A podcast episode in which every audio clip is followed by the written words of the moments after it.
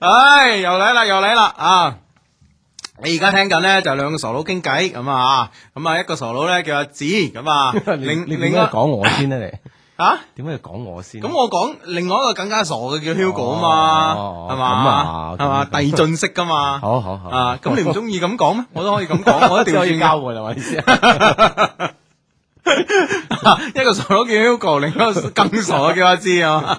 你個人哇，人哋人哋而家即係 down 嚟聽嗰啲 friend，哇，有冇搞錯啊！自己喺度話自己傻佬，太 free 啦，唔得啦，太 free 唔啦啊係唔得關我哋聽傻佬講嘢，你咪仲傻咁啊！咁人哋可以而家唔聽我呢樣嘢，即刻殺制咁 樣，你弊啊！ 喂，咁其實咧，嗱，你你又話時話，我呢個世界就係咁噶啦。嗯啊，傻佬喺街上咧就多人圍觀嘅，啊呢個正常人邊有人圍觀嘅？係咯係咯係咯，啊，即係犀利哥啲係嘛？係啊，即係唔係犀利哥唔算傻佬 啊，憂鬱啲啫咁咁啊啊，即係即係即係你通常好似我哋我哋細路仔咁咧，即係誒、呃住嗰地方有個傻佬咁啊，咁大家都會睇下佢聊下佢，但係一個正常人喺街度你冇人睇噶嘛。係啦，啊佢樣過你都唔知佢咩樣嚇。係啊係啊啊 係啊，咁樣咁但係如果為咗為咗出位變傻，又有又真係有啲傻啊！誒，咁又好難講。唔係，其實咧而家咧已經即係即係你話你話呢個世界誒、到底係咪傻啦？就就攞呢個羅玉鳳嚟講啦，你覺得係咪傻嘅？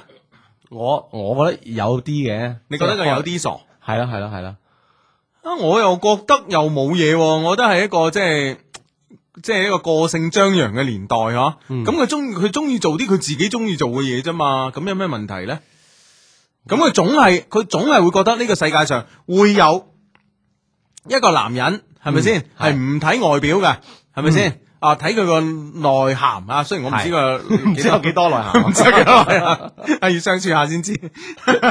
即係其實你都有同佢相處嘅諗冇冇，啊有就真係傻佬啊啦。唔係，即係你你你唔排除即係有人有呢個探索嘅精神嘅咁啊喎，係咁係咁係，係咪先？總總有一班咁嘅人啊！係啊。唉，咁啊，係啦，咁啊，誒、你聽緊嘅呢兩個人講嘢嘅咧，就有個節目名啊，係係一個節目嚟嘅，叫做一些事一些情啊，咁啊，就逢星期六及星期日咧，都會咧準時出現喺呢個 loveq dot cn l o v e q dot cn 嘅吓，咁啊喺、全世界嚟講咧，就係、喺 loveq 誒、dot cn 上邊咧，我哋呢個節目會首發嘅。嗯哼，哇！仲仲有其他轉發㗎係嘛？有啊，哦即係誒、呃上個禮拜咧，咪有我哋服務器又冧咗嘅，哦咁好、多 friend 即係誒即係 down 到嗰啲 friend 咧，就嗱嗱聲將我哋啲音頻就放到去第二度啊嘛，係啦，係啦，可以咁啊同其他 friend 可以一係啊齊第一時間分享。係啊係係，哈所以我哋呢個手法啊，點都有手法。喂，我覺得我哋節目咧，即係即係你話你話似係一個節目嗬，嗯即係除咗佢呢個話比較喺誒喺我哋官方網站常態化出現之外嗯嗯咧，其他唔係太似喎，會唔會係咧？唔係你而家關鍵係咁啊，阿志，我哋點解要追求似節目咧？咁我哋講係節目啊嘛， 咁喂喂，大佬咁我都會誒誒夜晚誒八點零鐘九點鐘食完飯打電話俾你，喂阿志，今晚有咩節目啊？ 咁你話咁啊 in bar 啦咁啊。咁都係都係一個節目 都係啊，一個節目嚟噶嘛，啱嘅啱嘅 啱嘅，係咪先？咁係嘛？咁我哋我哋已經唔係一個電台節目啦嘛，咁啊係係咯係啊，咁所以我哋冇必要似節目啊嘛哦。就算喺電台裏邊做節目，我哋都唔似做節目嘅，你知唔知啊？係啊係啊，係啊，你都知啊？啊，我梗係 知啦，我係當係節目啊嘛，關鍵係，只要我係當佢係一個節目啊，咁啊希望我哋嘅 friend 都當佢係一個節目咁 啊嚇，係啦，咁啊，係咯，咁啊，星期六、星期日咁啊，除咗行街啊、睇戲啊、出去食下飯啊，咁啊吓，咁咧當去然。威啊，係啦，咁啊，當然仲有一個節目嘅，就係、呃上呢個 loveq.cn down 下一些事一些情，聽下 Hugo 同阿志講嘢啦，係嘛啊咁但係下下次嗯八九點人哋問你，喂有咩節目啊今晚咁吓，你都可以咁樣答 佢啊。系冇錯啦，咁咧喂，诶诶，呃從呢個禮拜開始咧，我哋嗰個節目上載嘅時間啊，嗯就唔確定噶啦，係嘛？係啊，啊，又又即係你話你話似又唔似啊啦，係嘛？咁樣好啲咯，即係如果你真係夜晚就又係大概八九點鐘啊，或者九九九點十點啊咁擺上網，咁你塞車啊嘛，係咪係先？冇係錯嘛？啦咁我而家即係诶，我哋咧幾時錄，一搞掂幾時擺，係係嘛？唔話你知 嘅，係嘛？問你怕未？ 又又要睇專人 啊，係啊，又要睇專人，又要睇一個專人啦。啊唉，唉，咁啊，喂，嗱，喂，分享下呢封 mail 啊，呢封 mail 好就係話我哋唔似節目噶，係嘛？啊係哈啊，雙低你哋好啊，聽雙低嘅節目呢，係喺二零零四年嘅某個週末，突然間喺電台裏邊咧聽到兩把示意大笑啊！當時覺得哇，呢個咩節目嚟㗎？係咪放錯聲帶啊？將試播啲聲帶放咗出嚟啊？聽咗陣間先知道，呢、個節目係現場直播嘅、叫做一些事一些情。從嗰個時候呢，慢慢呢俾你哋節目吸引啦，而成為呢其中嘅一員。其後呢，你哋嘅節目呢斷斷續續陪伴我，一直到而家咁啊吓。嗯哼，括號即係佢佢有有時當係 節目，有時佢都搞其他節目啊。係啊， 短短短短短短短，係啦。佢話有段時間咧離開咗廣州，後來咧先喺官方網站上邊咧揾到之前嘅節目，跟住 down 翻嚇。經過呢幾年聽誒、呃收聽你哋嘅節目啊，發現咧你哋嘅節目咧同你哋嘅主持風格咧都喺度變緊喎，哇啊，亦喺度保持緊喎。哇，點樣哇咁好高深喎！係啊，我唔知保持啲咩變咗啲咩咧嗬。哦係咯，保持就係我哋一火不一火不變嘅童心啦。哦，我又 係保保持咗啲缺點，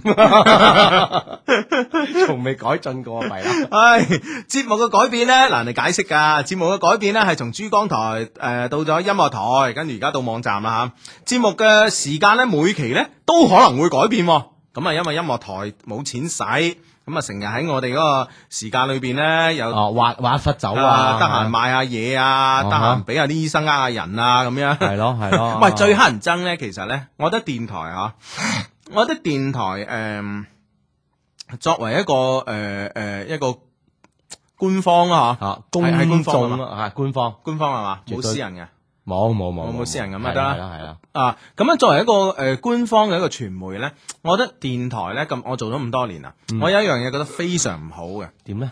就係咧誒誒有一輪咧出現咗一個 出現咗一個好低 B 嘅電話猜謎節目，哦，係啊，係啊，係嗯啊係啊。嗯。誒，佢係好誘發人，係啊打。誒，點解嗰啲人咁蠢嘅？系啦，咁佢係啊會出啲好淺嘅題目嘅，係係嘛？比如話诶呢個诶诶诶诶張柏芝係男定女㗎 咁樣吓， 咁啊啊咁樣嗯跟住就有若干傻㗎。係啊，跟住咧就會揾揾啲妹啊，啊哈啊揾就 tour 啊啊，。即係嗰啊嗰嗰啲人唔傻嘅，嗰啲哦啊，嗰啲唔傻嘅，嗰啲嗰啲係係 tour 咁哦啊，嗰啲妹打電話去，張柏芝啊，我覺得佢係變性嘅咁啊。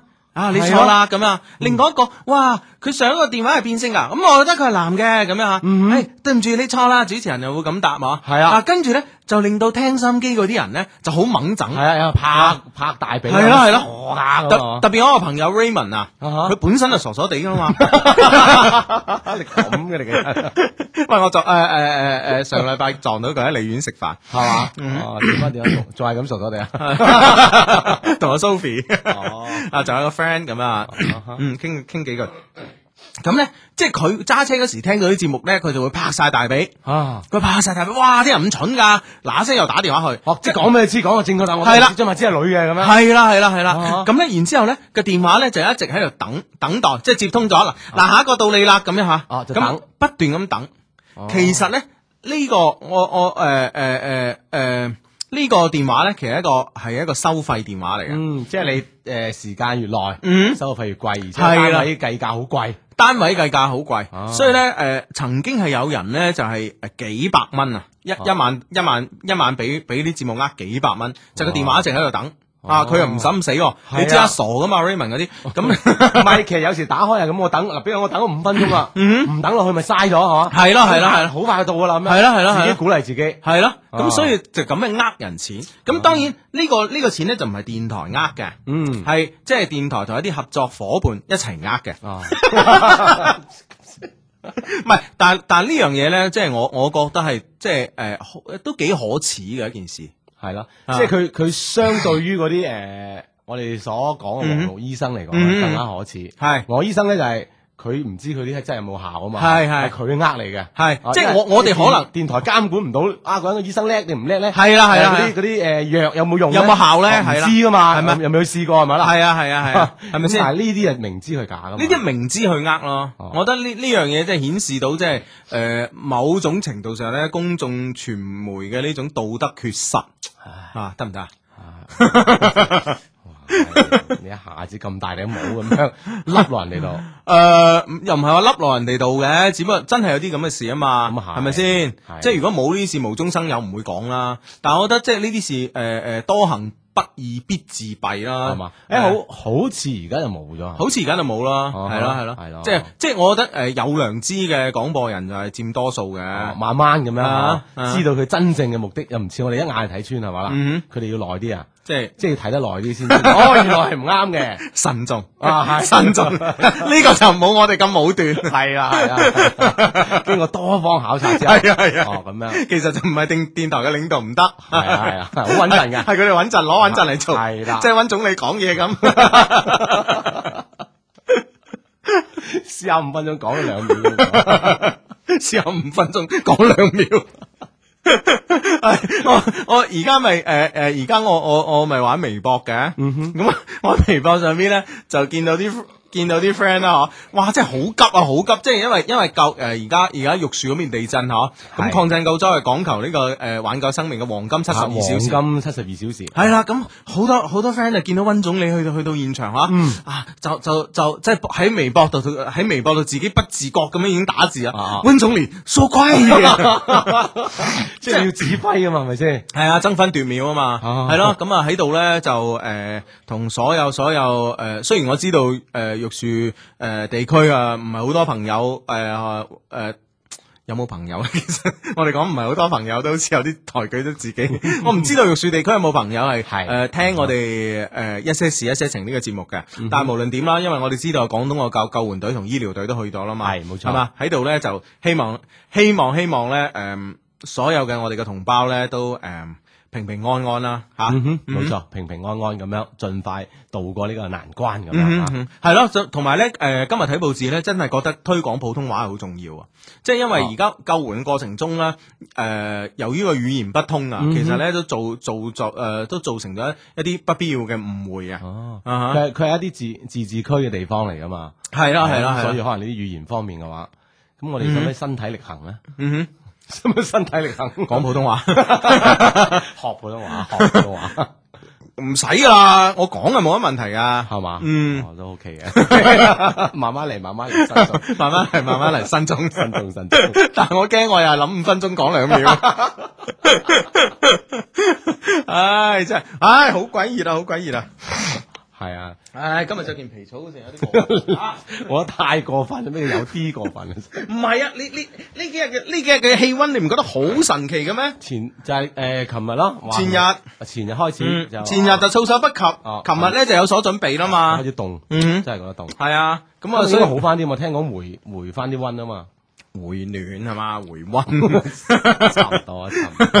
你飲醉酒嗰啲叫回 温。回翻啲温度 嘛，係唔係回温？係，啊，即係所以我我喺我喺微博上面講一句説話，大家都覺得好啱啊。係嘛？係啊，邊句啊？我話我我話我以前咧就一直都唔知道領導點解中意開會噶嘛。啊而家終於知道啦嘛！ 舊年全世界一大班領導喺哥本開 哥本哈根開會，唔俾全球變亂。 啊， 呢幾日好有效果，證明 所以開會好有效果。講，哦但係呢個效果係咪持續性唔知啊？唉，咁呢啲嘢好難講噶啦，係嘛？啊，七月啊凍一凍咧，或者九月啊凍一凍咧，係霎嘛時間係永遠啊，都準備唔到嚟㗎。係啊。啊真係不過所以咧就誒誒誒，已經已經誒。呃呢、個誒、呃科學家，哎呀，我我我我今日冇帶本書嚟。科學家咧，而即係前幾年咧就話咧係全球變暖，係係氣候變暖嗯嚇。咁咧誒，今年開始有一個新嘅詞組啦，叫做氣候變怪。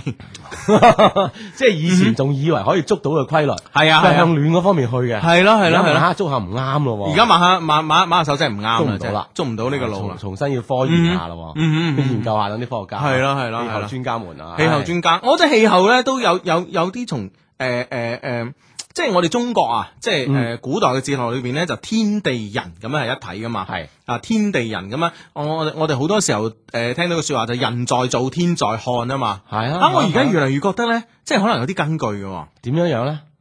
嗱，即係話誒早幾年，早幾年咧咁啊，你你你你你知啊啦，你有外幣存款嘅你都知，外幣存款嘅咧嘅利率係好低嘅。係啊， 咁啊，全世界外外幣外外幣存款嘅利率都好低，唔係我哋中國低嘅。嗯哼嗯，其實喺歐美國家咧，因為佢個社會福利啊條件保障得比較好，咁所以咧佢係其實都幾鼓勵消費嘅，係所以呢個誒誒個存款率係唔高嘅，嗯 所以咧佢而又且佢西方人可能同東方人嗯本身嘅諗法唔同啦。係啊，中國我諗住啊啊，積谷積谷防饑咁樣。係啊係啊係啊咁儲住儲埋。系啊，你真系你冇冇个簿仔，你可能真系冇乜安全感噶係嘛啦，。咁啊啊咁西方人就啊嗯哼消費咗先啦，嗯娛樂咗先啦，嗯嗯開心咗先啦，咁樣。系啦系啦系啦，嘅即系唔同噶嘛。啊係啦咁但系咧，所以咧就就就就西方嘅可能佢嘅股，佢嘅利息都低，即系其實你放喺銀行都冇乜意思。嗯哦，啊你你使咗啦，你不如使佢，你追唔上通脹啊嘛，咁嗯啊，咁咧，但係全世界咧就特別歐洲國家好低啊，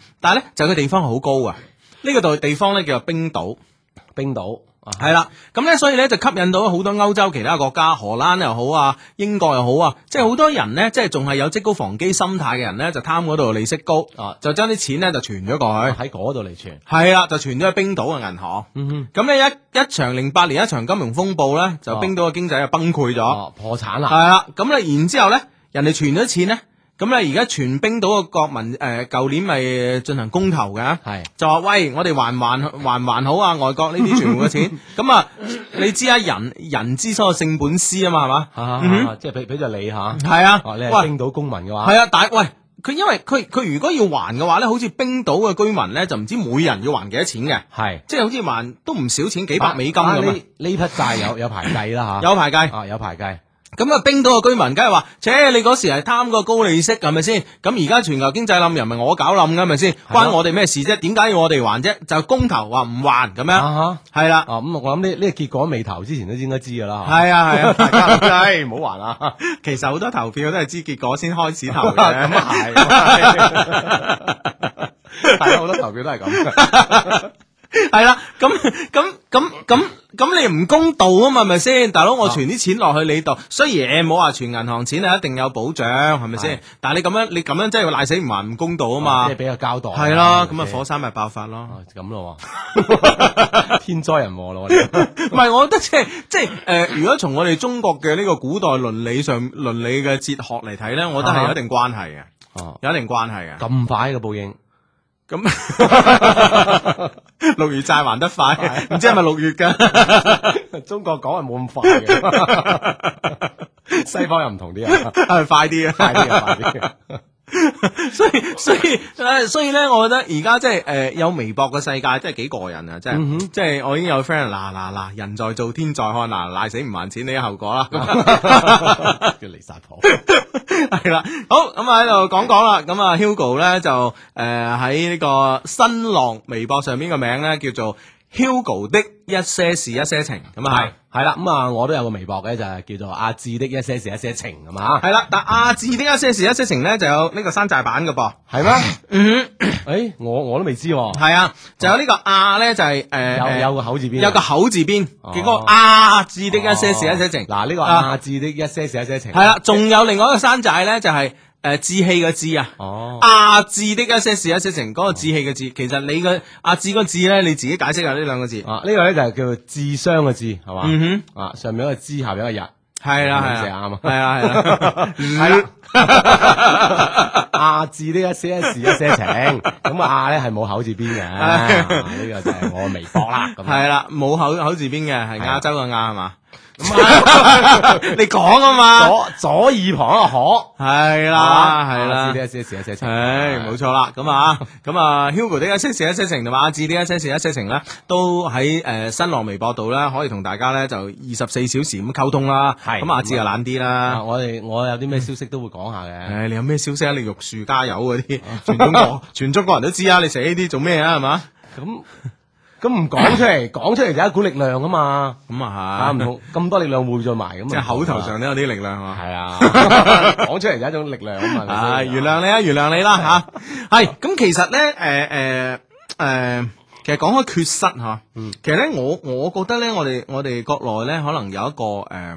有一個缺失咧，就係、诶捐款捐物，即係對呢、個誒、災區啊，係咁當然你話旱災，咁我哋誒、呃捐捐水、捐礦泉水、捐呢啲物，我覺得係理所當然嚇。咁、但係咧就往往咧就係、好似誒、呃好似前兩年嘅呢個汶川地震啦，同埋今次嘅呢個玉樹地震嚇，其實咧就話咧誒，由於個當地嘅晝夜嘅温差好大係啊，咁咧所以咧。零零度啊，而家係啊係啊，住嘢咁好多人啲屋冧咗啦嘛，啲衫啊擲咗屋企咁啊，咁冇辦法，冇瓦遮頭咁樣，冇瓦遮頭咁啊真係送啦。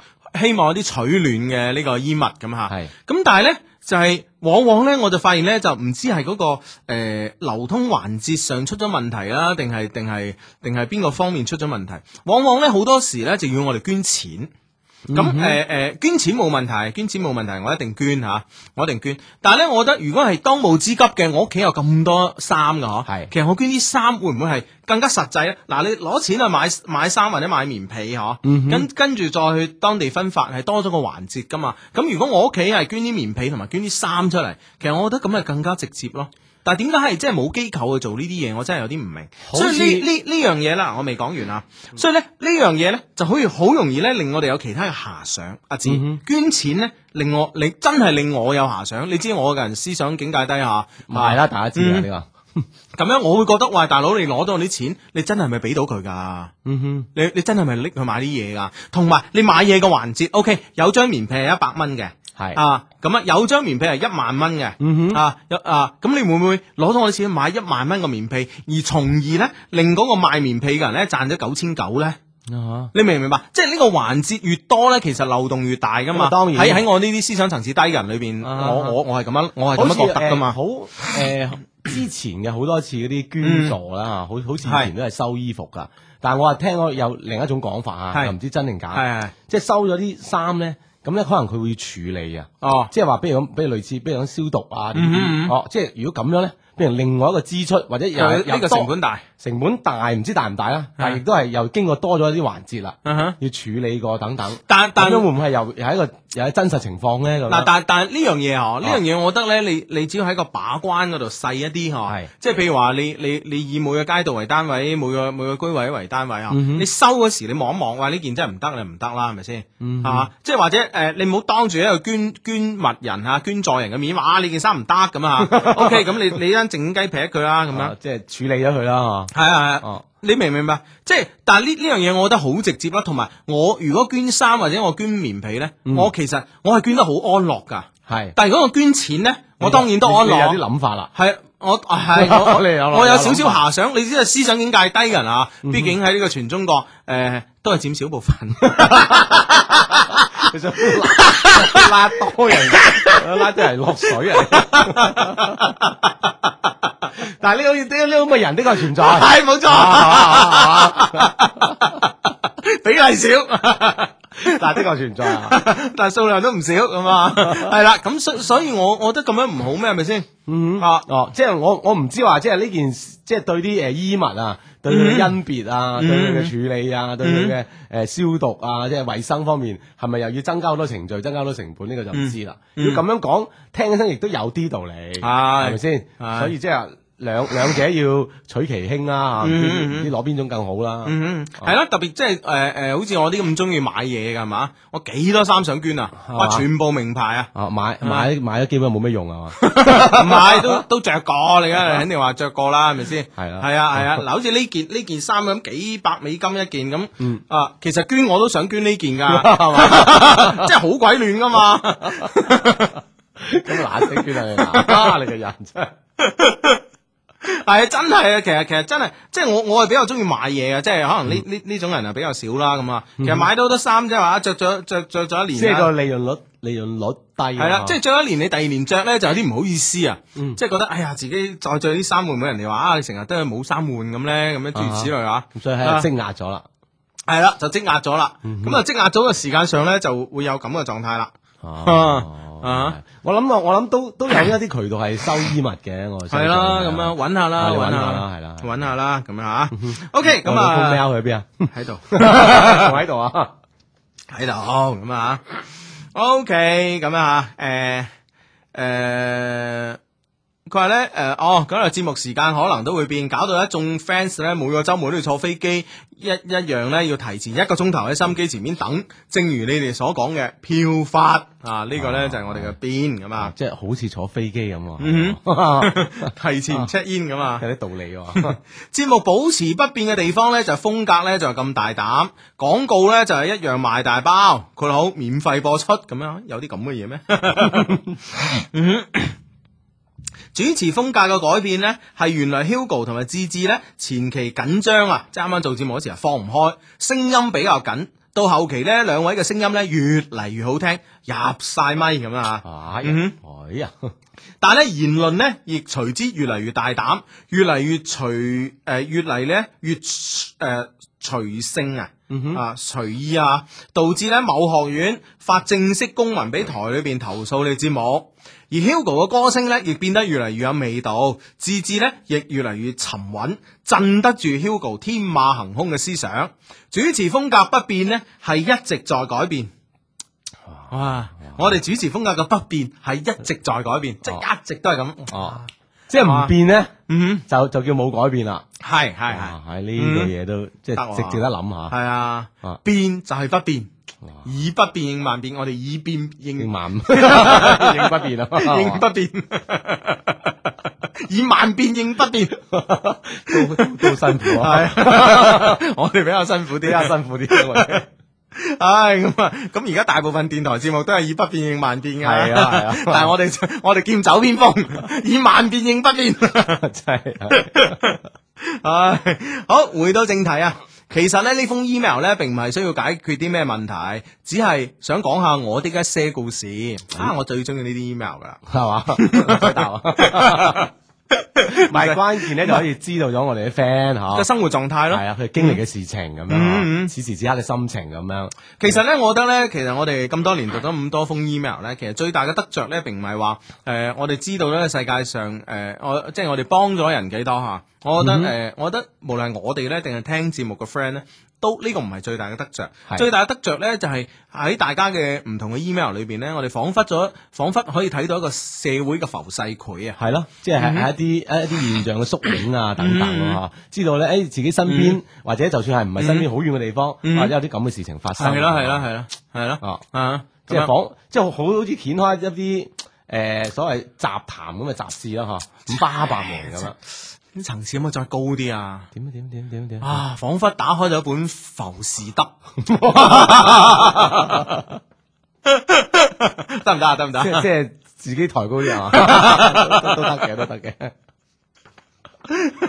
唉，咁啊，OK 啊，好咁啊，先介紹下人物，我廣州人男，A 上海人女，B 上海人女，咁啊，得三個啫，阿志啊。嗯哼，啊，識上兩個上海女仔啊，係啊，真係 你有乜唔好笑啫？你你都我識好多噶，唔係上海女仔都幾有特色嘅一嘛即係一種女仔嚟嘅，係嘛係嘛係嘛？係啊講下你啲切身體會聽先，聽 下先，聽下先。講下你啲切聽身體下聽會下睇下有冇同感 啊嘛，聽下先話佢啊，咁嘅 你吓，OK，誒、我認識 A 咧係啊係喺一齊咧出去玩嘅時候認識嘅。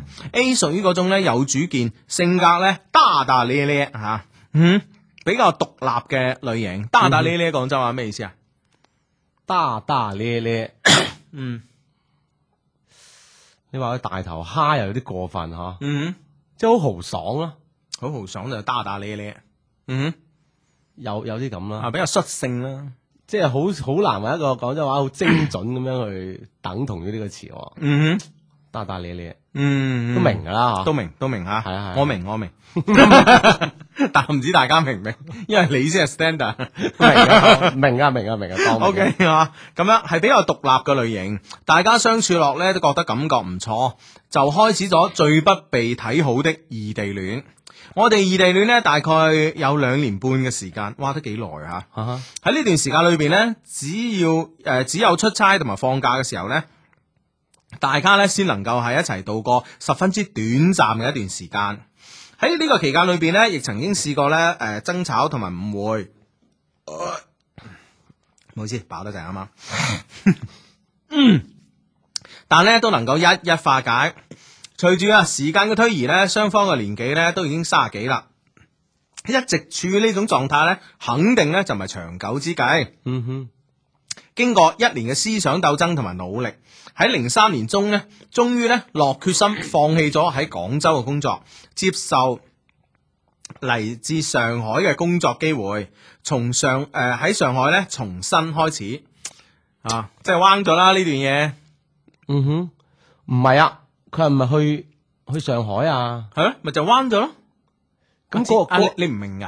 嗰個女仔喺上海噶嘛，係嘛？你唔明㗎唔明啊？呢封 email 一開始哦個 friend 話聽我哋節目，係中間有段時間冇聽啊嘛，啊哈，後尾翻翻嚟又 down 翻啊嘛。 哦，後尾就會翻翻嚟， 咁可以帶住個 A 一齊翻嚟嘅咩？哦，咁啊係，OK 啊 OK 真係 OK 啊啊，OK OK OK。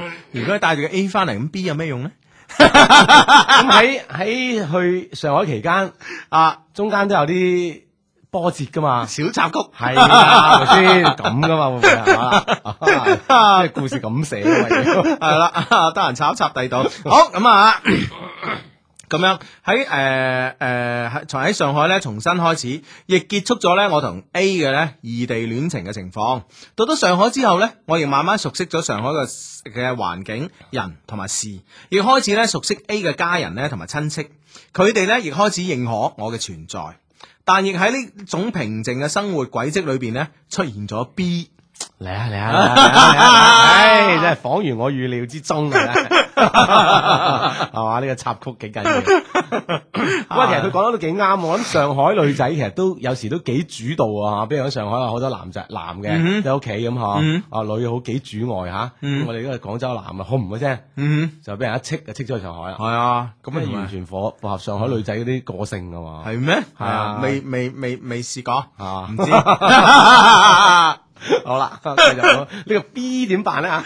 B 系咩人先？首先啊，B 咧系我嘅同事，系公司裏嘅一枝花。咦，哎咁啊，嗯咁啊，當然係吸引啦，係咪先？嗯，咁啊，大家咧喺工作中咧亦經常有聯繫，所以咧亦慢慢地熟悉咗。B 屬於嗰種咧可愛嘅類型，比我小一歲，比較細心同埋體貼，係屬於咧小女人嘅類型。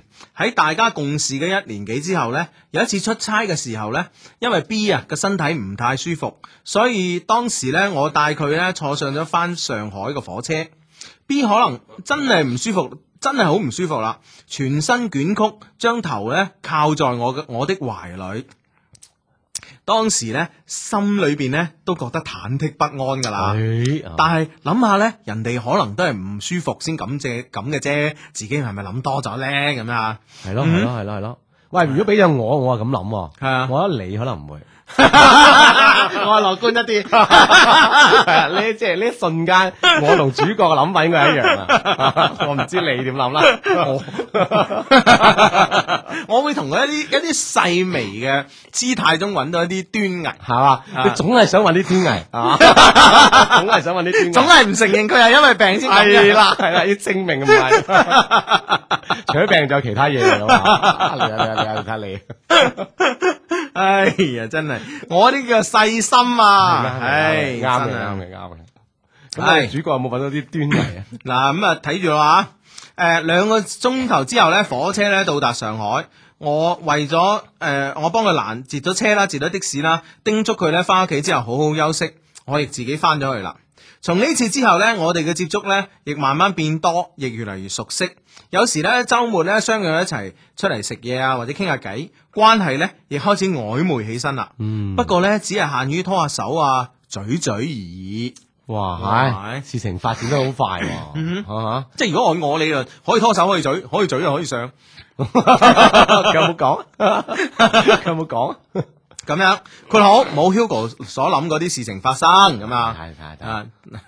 即係有咩啫？有咩佢即係佢你嘅理論係啱咗半嘅喎。我理論，我理論係啱嘅，佢冇實踐， 係咪先？係就咁樣啊！我哋經過咗一年幾嘅曖昧關係呢，誒、期間呢，我亦向 B 呢提到過我有女朋友㗎，我哋唔會有結果㗎。但係呢 b 仲係堅持，只要你一日未結婚，佢就要試一試，睇下係咪可以發展。哇！上海女仔真係咁好嘅咩啊？我覺得 B 好可愛。即係有佢可愛之 處啊！係啊真係緊要。真係屬於可愛型 嘅。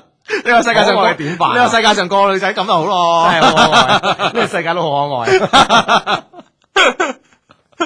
哦啊，真係。咁可能我我哋嘅主角本 身即係散發住啲優點啊，哇你魅力哇啊，係咪先大佬你識吸聽引住人啊嘛，你識聽一些事一些情嘅咁喎，咪就係咯，係咪？先？咁又唔怪得呢個 B 係啊，係啊，啊，你點可以怪 B 咧？係啊佢會自身太優秀。 係啊，佢會令到好多女仔都變得好可愛係㗎嘛。啊，真係冇辦辦法，冇辦法，哇唉，都真係係我哋唔啱啊。 唉，法，哦即係仲有機會，係仲有機會啊！只要你未結婚，係咁 啊，好啦，咁咁啊啊啊令。到主角好兩難嘅喎系啊，呢樣睇嘢。個主角，主角叫做太子， 嗯哼，哇，都得啊！呢個名啊，係啊好咁啊，誒誒誒，佢話咧就喺呢個期間咧，我內心咧其實都十分之掙扎，同 A 同 B 喺一齊咧係兩種唔同嘅感覺啊，同 A 喺一齊咧係好默契嘅感覺，係一家人。唔可能分開，同 B 喺一齊咧，又俾你感覺你係好男人，讓你充分體驗到女性嘅温柔。啊，啊哈定存咯，如果係咁樣，啊即係古古時候啲制度真係好 啊，係嘛？係啊係啊各有各優點，現代嘅制度真係好殘忍啊，殘酷啊！唔絕我唔人性化。唔好唔好咁樣。唉，大啊家，喺咁樣情況下點辦咧？係嘛啦？嗯嗯，好咁啊，真係唔知點辦啦。但係好彩人哋冇問我哋點辦啫，人哋都同我哋分享下啫，證證明我哋啊阿太子都係好有佢嘅辦法嘅。係啊，當然，因為點處理嚇？唉，冇錯啦吓，就咁樣啊。到咗二零一零年嘅春節之前，我同 A 呢就決定去登記啦。就喺登記前嗰個禮拜，我將呢個消息呢話咗俾阿 B 聽。當時呢喺地鐵上邊，B 聽到呢個消息呢，只係細細聲咁講一聲哦，就再冇講乜嘢啦。晚黑呢 MSN 嘅時候呢，我同 B 講對唔住。B 話：當佢聽到呢個消息呢，嗰時呢，簡直真係晴天霹靂，個心好痛。當時呢，佢覺得冇辦法接受，翻到屋企喊咗。睇到 B 寫嘅呢啲嘢呢，我個內心呢，亦有一種說不出嘅感覺，自己呢，越嚟越唔想去傷害佢，反而呢，傷得越深。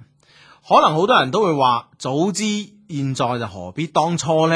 咁啊。嗯哼，啊！呢啲说話呢，可能邊個都知道，而且呢，邊個都明白，應該快刀斬亂麻，盡早結束。但係好多事情呢，就係、到咗你面前呢，你完全不能夠抗拒，而且做出嘅行為同埋理論上呢，係完全相反嘅。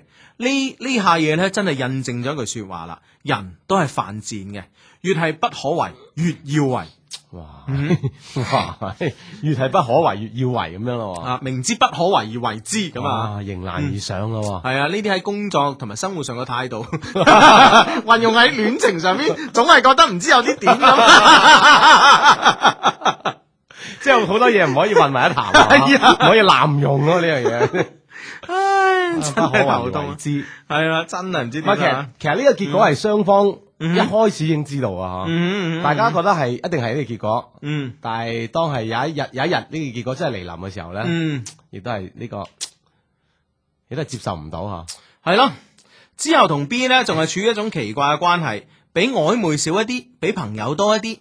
因為咧呢、呢個期間呢，我希望佢呢能夠盡快恢復誒、呃、過嚟啊，盡快呢將各自嘅角色擺正。所以呢，平時呢仲係同一般嘅同事一樣啊，亦唔會好似以前咁樣咁親近同埋聯繫咁多啦。就咁樣過咗一個幾月，誒，同 A 登記咗未啊？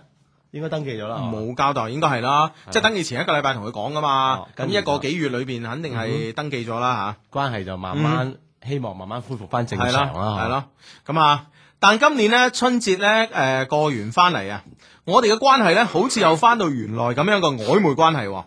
而家我真係比較煎熬啊，兩邊都係自己喜歡嘅人，都唔想去傷害佢哋，自己咧亦十分清楚應該點樣做，希望咧呢種情況咧能盡快結束，回到正軌上嚟，咁樣嚇。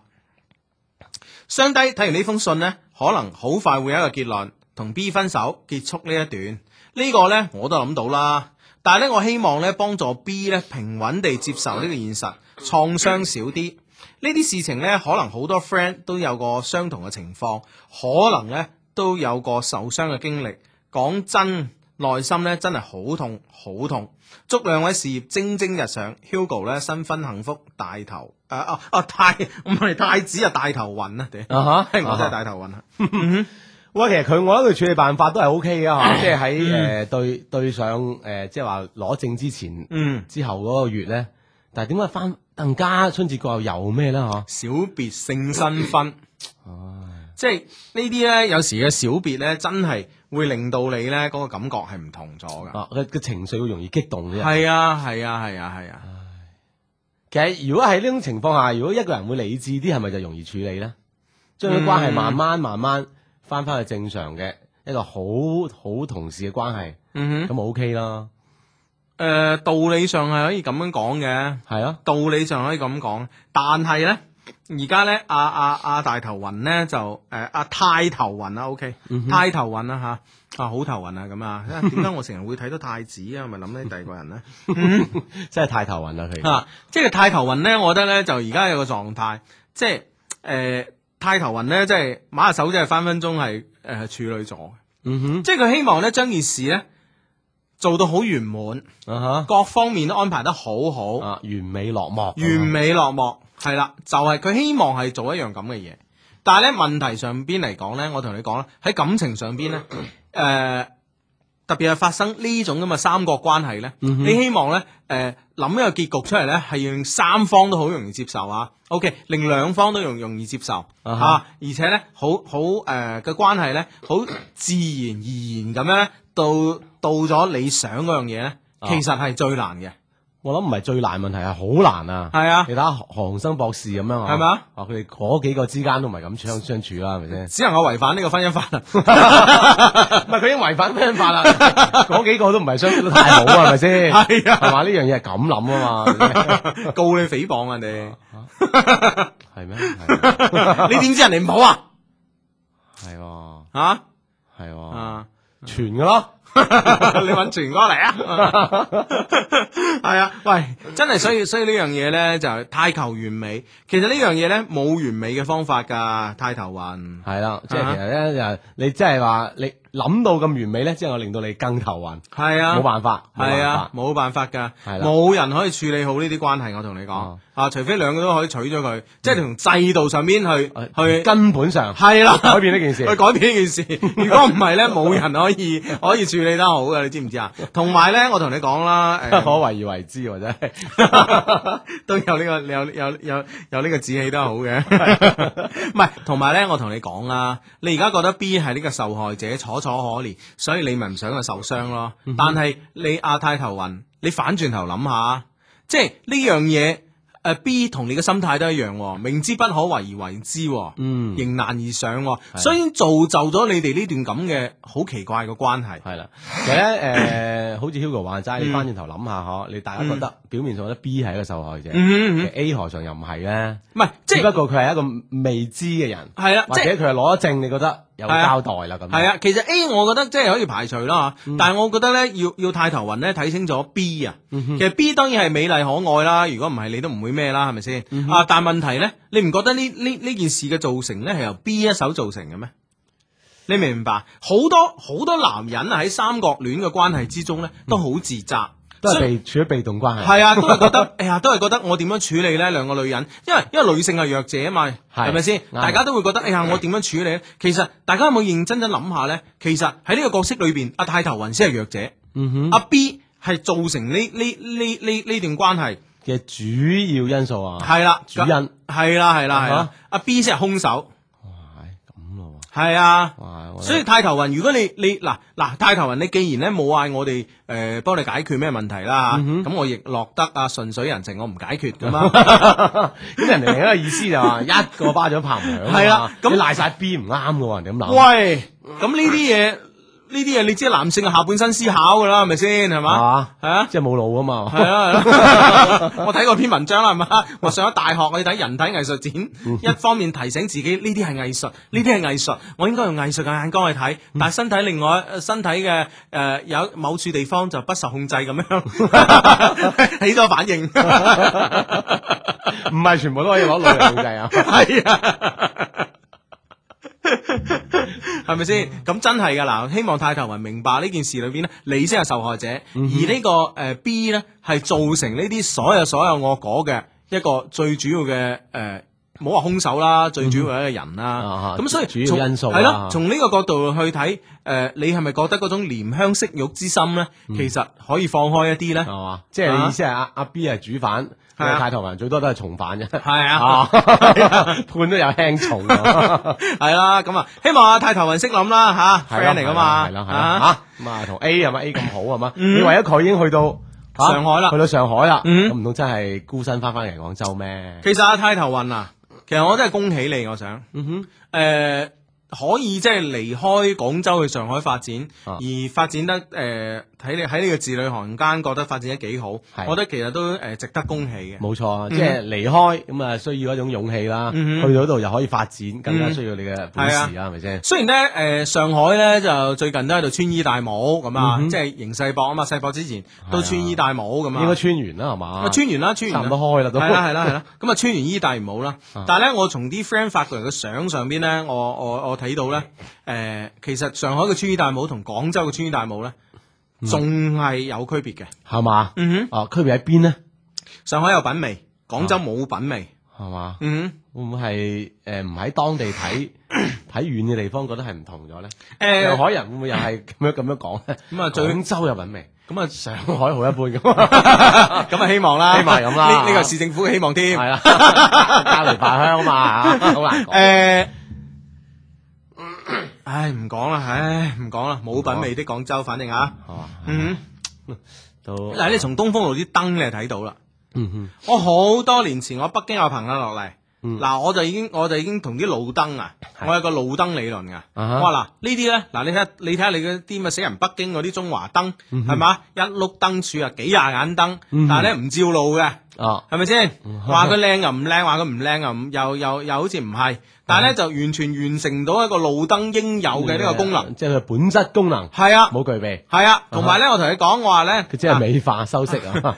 嗱，美化修飾都有誒代價好高嘅啊哈喎，因為咧你嗰誒幾廿眼燈喺喺碌燈柱度熄咗一個咧就好 Q 肉酸嘅，咁但係咧中國咧往往咧就係誒動嗰啲燈快，維修啲燈慢吓吓，啊，咁搞嚟搞去咧就動咗一夜之間就得咗。係啊， 係啊，維修咧就成個月都冇人理，咁你咧誒一眼個燈咧誒熄咗一兩一兩盞啊，好 Q 肉酸嘅，係咪先？嗯有我話琴咁高啊吓，係啦，咁 OK，我就我話啊 OK，就算你個維修嘅效率跟得上，嗯，喂大佬係咪先？你一眼燈啊，你你你你可能個路邊啊，長安街邊咁多眼燈啊，嗯你壞咗眼又整個雲梯去整整，壞咗眼就整個雲即係梯整維整修。嘅成本 即係好高啦。成本同埋密度大咗啦嘛，係啦係咪先？啊嗯咁你所以我話嗱，你睇我哋廣州，即係好多年前啊，我同啲 friend 話，你睇我廣州路燈嗱嗱照地啊照地啊，嗯一碌棍一眼燈係咪 先？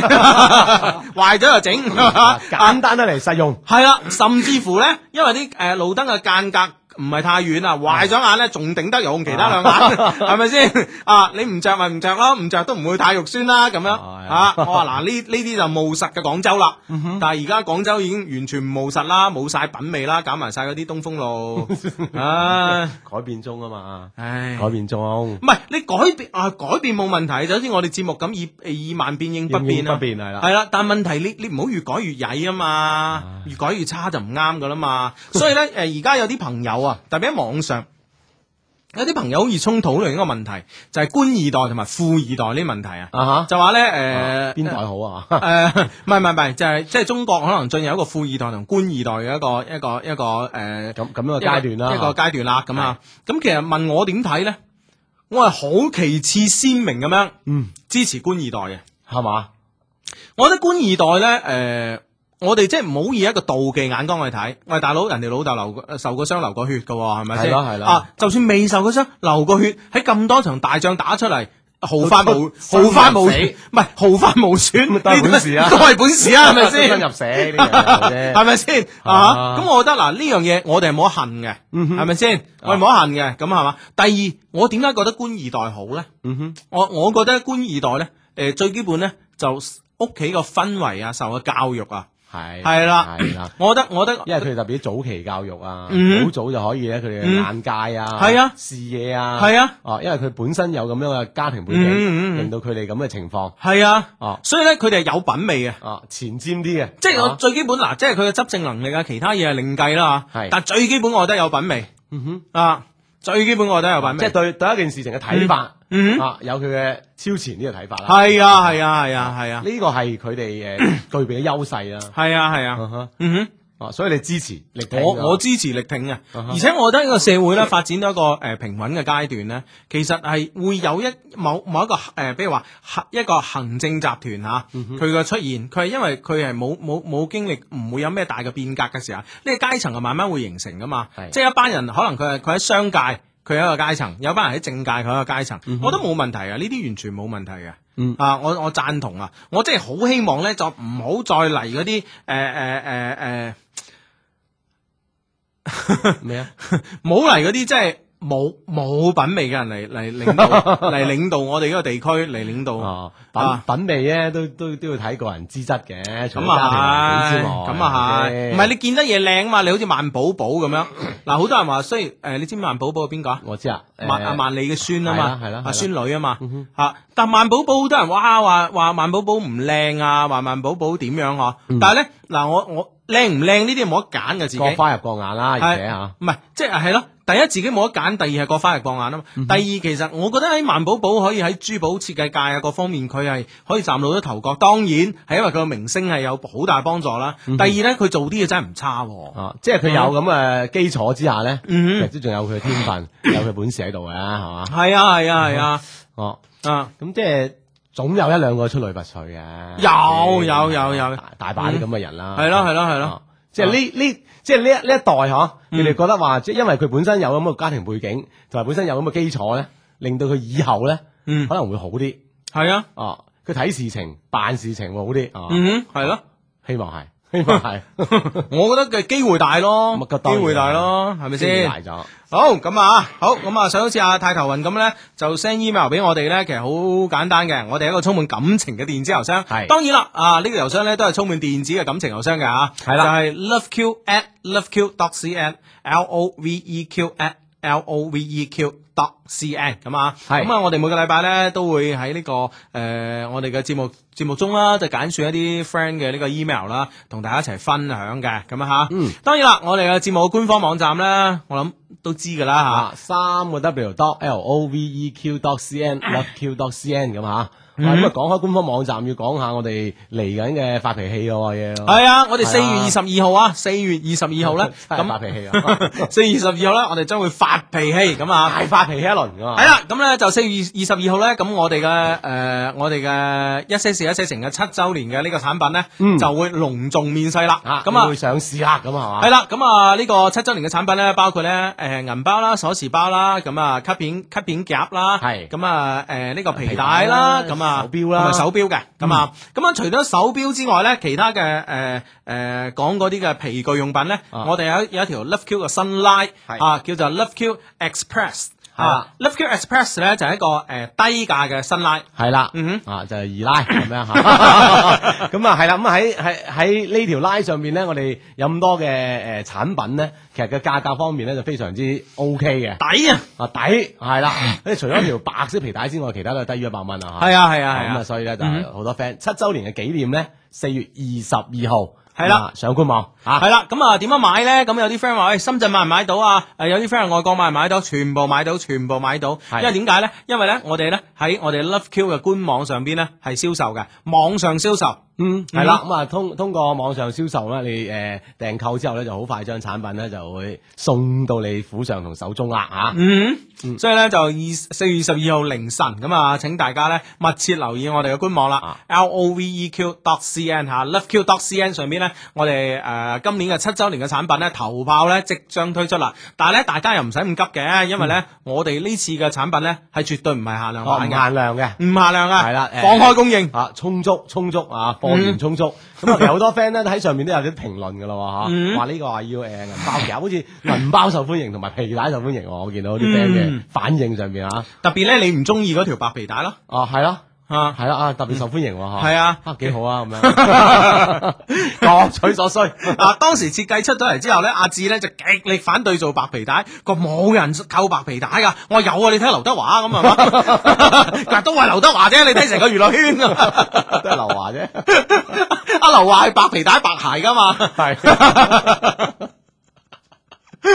啊，咁喺喺喺喺呢個喺呢個阿志嘅一片反對聲中咧啊哈我力排眾而議。 家話啊迎難而上啊，明知不可為而為之咁啊，就係嘛啊就誒誒誒推出咗呢條白色嘅皮帶咁 啊啊，係啦，嗯咁啊咁啊有有白有黑咁系嚇，啊，咁啊，大家選擇啦，反正自己選擇我。我咧覺得呢條白皮帶好靚， 嗯哼，啊咁如果唔係你都係啊唔會力排眾議啊，系啦，咁啊，當然啊，呢條白皮帶咧就唔係我設計嘅， 嗯係啦，係啊我哋有外援嘅設計高手幫手嘅，哼，啊， 係啊，哎更外加顯得珍貴。係啊，外援啊，真係外援啊，真係啊，系啦，咁啊呢個七周年嘅系列產品咧，就喺嚟緊嘅四月二十二號。咁其實都要提一提我哋嗰個 LED 嘅手錶喎，嗯係好多 friend 都話：，诶，點解咁？點解咁？嗬，唔係啊？其實哦我我我我覺得 LED 嘅手錶咧，啊，你識唔識睇啊？我講一次你識睇啦，係啊，係啊，你係都啊識睇啦，咁我完全唔關心其，即係完全唔擔心其他人識唔識睇嘅。係嘛，係啊呢個標準好緊要啊。哦你係 standard 嚟噶嘛？ 係啦，咁啊，誒講開手錶就講啦，咁啊係啊，咁咧就誒喺我見到喺我哋嘅論壇上邊啦，in 一 pair 啊，in 一派嗰個論壇上邊啦係，咁咧就有 friend 話，誒呢隻手錶咧誒之前見過喎，又喺邊度邊度買幾多錢喎，咁啊，係咁咧誒呢啲信息咧係誒唔真確嘅。係啦因，為點解呢？因為咧嗱，大家認認真真睇下我哋嗰個廣告，同埋呢，我哋啲 friend 影出嚟嘅，即係誒呢個高高迪爾啊，嗯以前曾經推出嘅手錶，你會發現一個細心嘅朋友，你會發現一個好大嘅唔同，啊，即係有區別喺 度。有區別嘅。嗯哼，誒、呢次呢，我哋嘅合作伙伴呢係高迪爾，係咁高迪爾呢係一個致力於 LED 技術嘅一個一間公司嚟嘅。係而家擁有好多專利啊，係啦，係啦，係啦，係啦，係啦，所以咧喺度咧，诶、好多謝高迪爾公司啦，咁啊，啊，咁咧，而佢之前推出嘅呢個 LED 嘅手錶咧，係有個诶、誒好似我哋正常手錶咁樣，有個標霸嘅，有標霸嘅，係啊，咩叫標霸咧？啊嗯就係錶嘅诶側邊啊，通常咧都係個錶嘅右手右邊手邊。有粒的，哦，啊啊，可以調下啲意見，攞嚟調下時間啦，吓，係係人係力啦，嚇係係係咁樣係啊嗰個咧就叫做標霸，係啊，咁樣有人叫標冠吓，啊，嗯嗰個叫標霸，咁咧诶诶呢個高迪爾咧以前推出嘅產品咧係有呢個標霸嘅，啊，即係呢個有粒的嘅。係但系咧，今次咧，大家認真真睇下我哋嘅廣誒，我哋嘅海報上嘅廣告相嚇，嗯就見到咧，我哋呢次咧，呢我哋推出呢、個同高地爾合作推出呢、個呢全個新款啊嘅錶咧吓，啊 Love Q 嘅呢只全新款嘅錶咧，係冇冇呢個標霸嘅，冇呢個標霸嘅吓，咁啊所以咧就佢之冇呢前粒的啊啊，之前所誒攞出嚟嘅相啊嗯，或之前所講嘅價格咧嗯，係同我哋而家呢次所攞出嚟嘅 Love Q 呢個錶咧係完全唔同係兩回事，兩回件事嚟嘅啊不具可比性係嘛，係啦，我哋呢次咧係用誒、呃運用咗高地爾公司咧最先進嘅觸屏式 LED 技術，係係啦，咁咧就話你摸下個錶面，你就可以知道時間啦，係啦，好神奇嘅，啊如果你唔掂，即係旁邊人想望下而家幾點咧？係唔嗯知嘅。啊不 可能，自己帶錶係啦自己買翻只 Love Q 咁先得㗎嘛。系啦，但系高地嘅工程師咧同我講過咧就啊，喂，你係啲 friend 啊，千祈唔好瞓覺戴啊，啊因點為咧一瞓覺你個表面會嗨到其他嘢啊，啊咁會好嘥電啊。哦，即係放開佢吓，等佢表面唔好掂到其他嘢。係啦係啦係啦係啦，咁樣啊所以呢個技術咧喺中國咧係首次推出，喺中國係首次推嗯出，所以大家唔好話唉人哋賣幾多錢，你賣幾多錢啊咩咩咩啊，其實係兩回事嚟啊嘅。唔可能嘅，係我哋其實呢第一次推出咁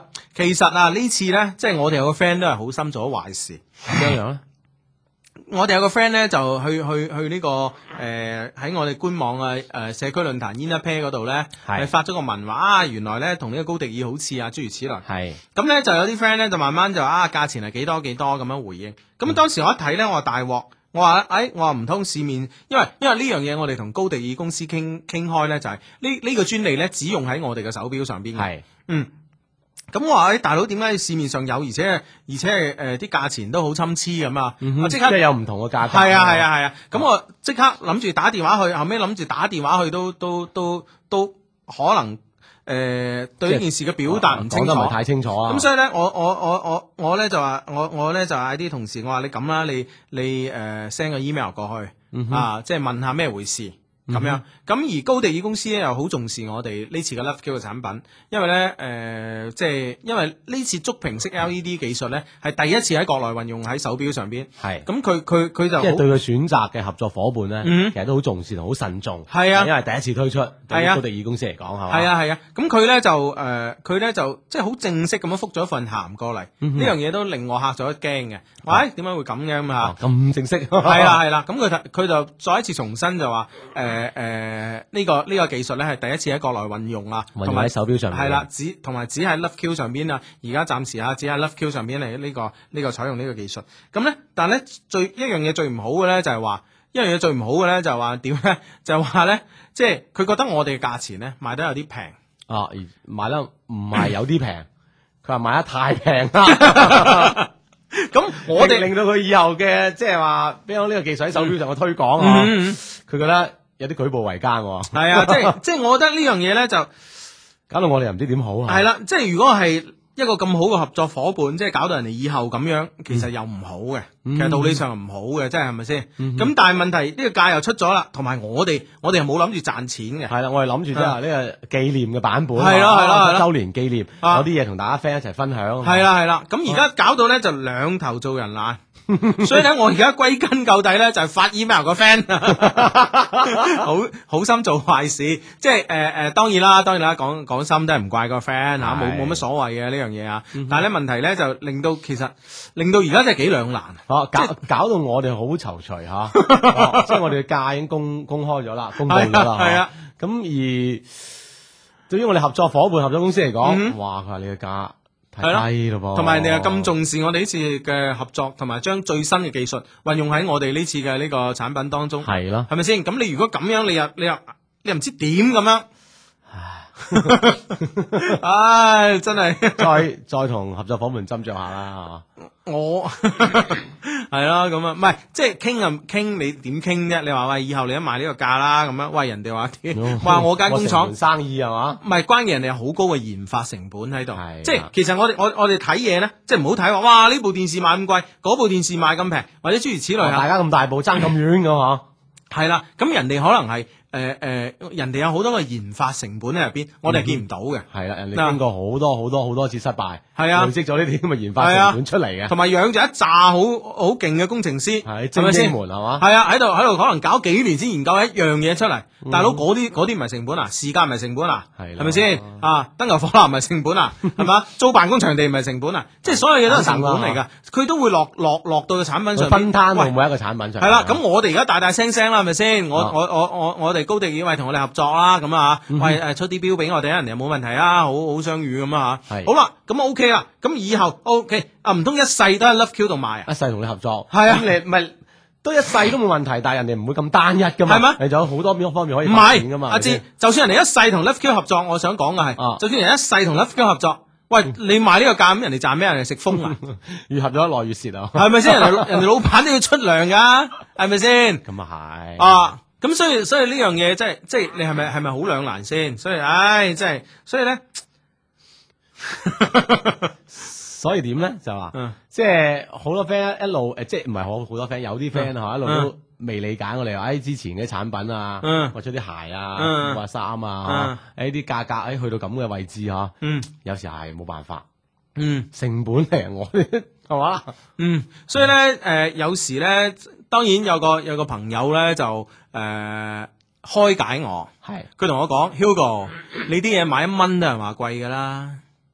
咁啊係，佢 Hugo，你啲嘢賣一蚊都人話貴㗎啦，你點解唔介意啫？嗯佢哼，話你開得門做生意，你賣得嘢你又冇理人。嗯哼。嗯，系啦，咁啊自有自己嘅價格體系喺度啊嘛，係，啦係啦係啦，都啱嘅，佢佢講法有道理 吓，買一蚊都有人想話賣五毫啦，好唔好啊？咁樣㗎 啦，係咪啊？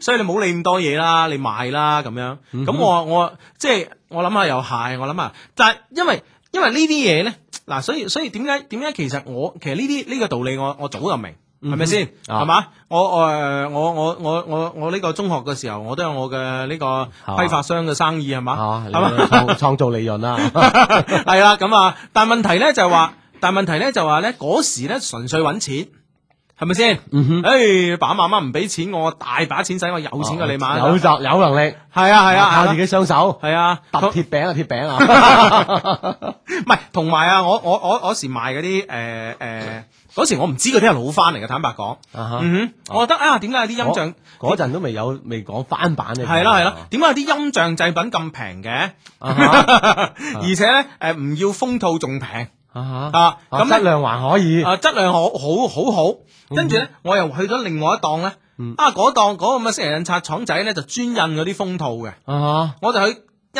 度攞攞攞攞攞攞封套哦餡，一度攞封套裝埋，啊咁我呢啲 產品哈，咧，你你你你叫啲 咩話三流一寶之類嗰啲喎，加工喎，咁我呢啲產品我翻到咩。言五三啊，對 唔對我唔係 咩？然廣州咁樣，跟住我跟住我，因為我啲產品去到五山咧係獨市生意嚟嘅，哦，係獨即係市生嗰意個嗰。個市場仲未被開闢。系啊系啊，獨市咁我係為咗揾食啫，係咪先？嗯咁我冇嘢喎，係咪先啊哈？但問題你而家嚟到我哋 Love Q 上面買嘢，我唔我嗰種揾食心態，我唔我我我嗱嗱大佬嗱，你話一啲咧都唔想誒誒、呃呃一啲咧都唔即係想啲嘢賣唔去啊，蝕本啊，咁呢樣嘢我一啲呢啲心態都冇。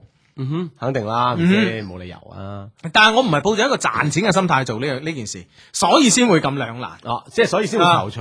係啊，啊，哎，咁啊，合作伙伴咁樣，我哋啲 friend 就咁樣哦嗬，即係呢樣嘢嗯咧，就會令到誒就諗得冇咁容易諗 啦。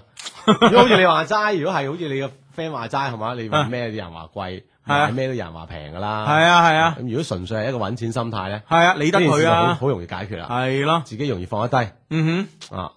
哼，哎呀，啊，無論點啊，四月二十二號發脾氣啦，大家都 系啦，四月二十二號啊，诶、上我哋官網啦，咁啊，咁我哋嘅產品咧就而家嘅價格咧喺官網上面已經有公布啦，係咁哎全啊，部公佈晒係啦。啦，大家可以上我哋官網睇嘅，三個 W dot loveq E dot cn，love E q 好簡單，love 加一個 q，L O V E Q dot cn 上邊啊，嗯係咁咧我哋產诶产品嘅相啦，同埋同埋呢個價錢咧就可以一目了然咁喺我哋係啦嗯官網上面睇到啦，而四月二十二號咧就擺上我哋 嘅貨架噶啦嚇，嗯嗯，敬請留意啊。哼，係阿志啊，啊我我我呢個禮拜咧。我睇報紙又有留意嗰個新聞，啊！我上你微博咧又見到你有嗰個新聞，哦啊哈即係廣州個女大學生調查，啊，系啦系啦。咁我諗诶，我覺得即係如果叫我估計吓，嗯我咧就诶，因為數字肯定冇咁精準啦，因為佢經過調查，哼，我估個六嗯計，接近六成啊啊，但係我估計，其實我覺得我自己心諗都都差唔多係咩？喎。我覺得都我都覺得係咁估嘅喎。啊，我覺得诶低咗喎，哦，即係你仲會過高啲。我如果係我係現代嘅女生，啊即係我我覺得會超過八成係超過中，八成超超過八成係中意嫁富二代嘅，啊！我我估都係大概都係六七成到，嗯而且呢所以我覺得差唔多啊係咯，而且咧，我覺得話即係嗰啲诶，即係當然係最好係買中诶潛力股嗰啲啊啦。哈。咁如果買中嗰啲咧，當然都我哋係適於微時啊嘛，係啊更加 OK 啦啊。系 啊，馬手你管錢添，到時個女生啊。 但係呢種咧，哇，大佬真係大海撈針啊，啊，係咪啊先即？係撞彩咁撞，中係啊中獎咁中喎。你睇下，如果你十幾年前喺深圳，你見到有條友咧條條揈啊，啲衫褲鞋襪咧都幾日未洗過啦，嗯哼，係咪先？嗯哦咁樣即係即係啊诶步履匆匆诶啊，步履匆匆戴住副眼鏡，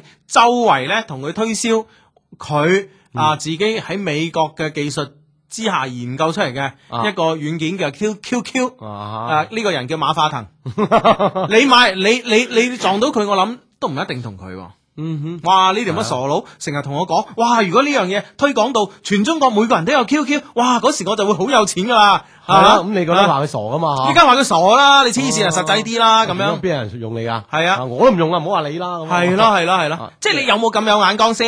哦係啦，呢即啊係好多嘢都係失之交臂嘅嘢嚟㗎。係啊啊，所以你又買中潛力股啊，大家都想噶啦，係咪先？咁啊，不係嘛如富二代啦係嘛不？如富二代嚟得嚟得直接啊嘛啊，係咪先富？二代都都係人揀你，你揀人嘅啫喎。咁啊即係係不過呢個調查只係一廂情願啫。咁啊佢係係想咁樣啊。想啊嘛，想係嗯咁你想係好主觀噶嘛，即係都係你揀人啊嘛，人揀你嘅階段未出現啊嘛， 首先你確定一個目標同方向。係啊。係啊不。過咧，我覺得成個調查裏邊咧，即係令我誒、呃令我最有感觸咧，就話呃誒而家嘅呢個男仔啊，的確大學生啊， 嗯。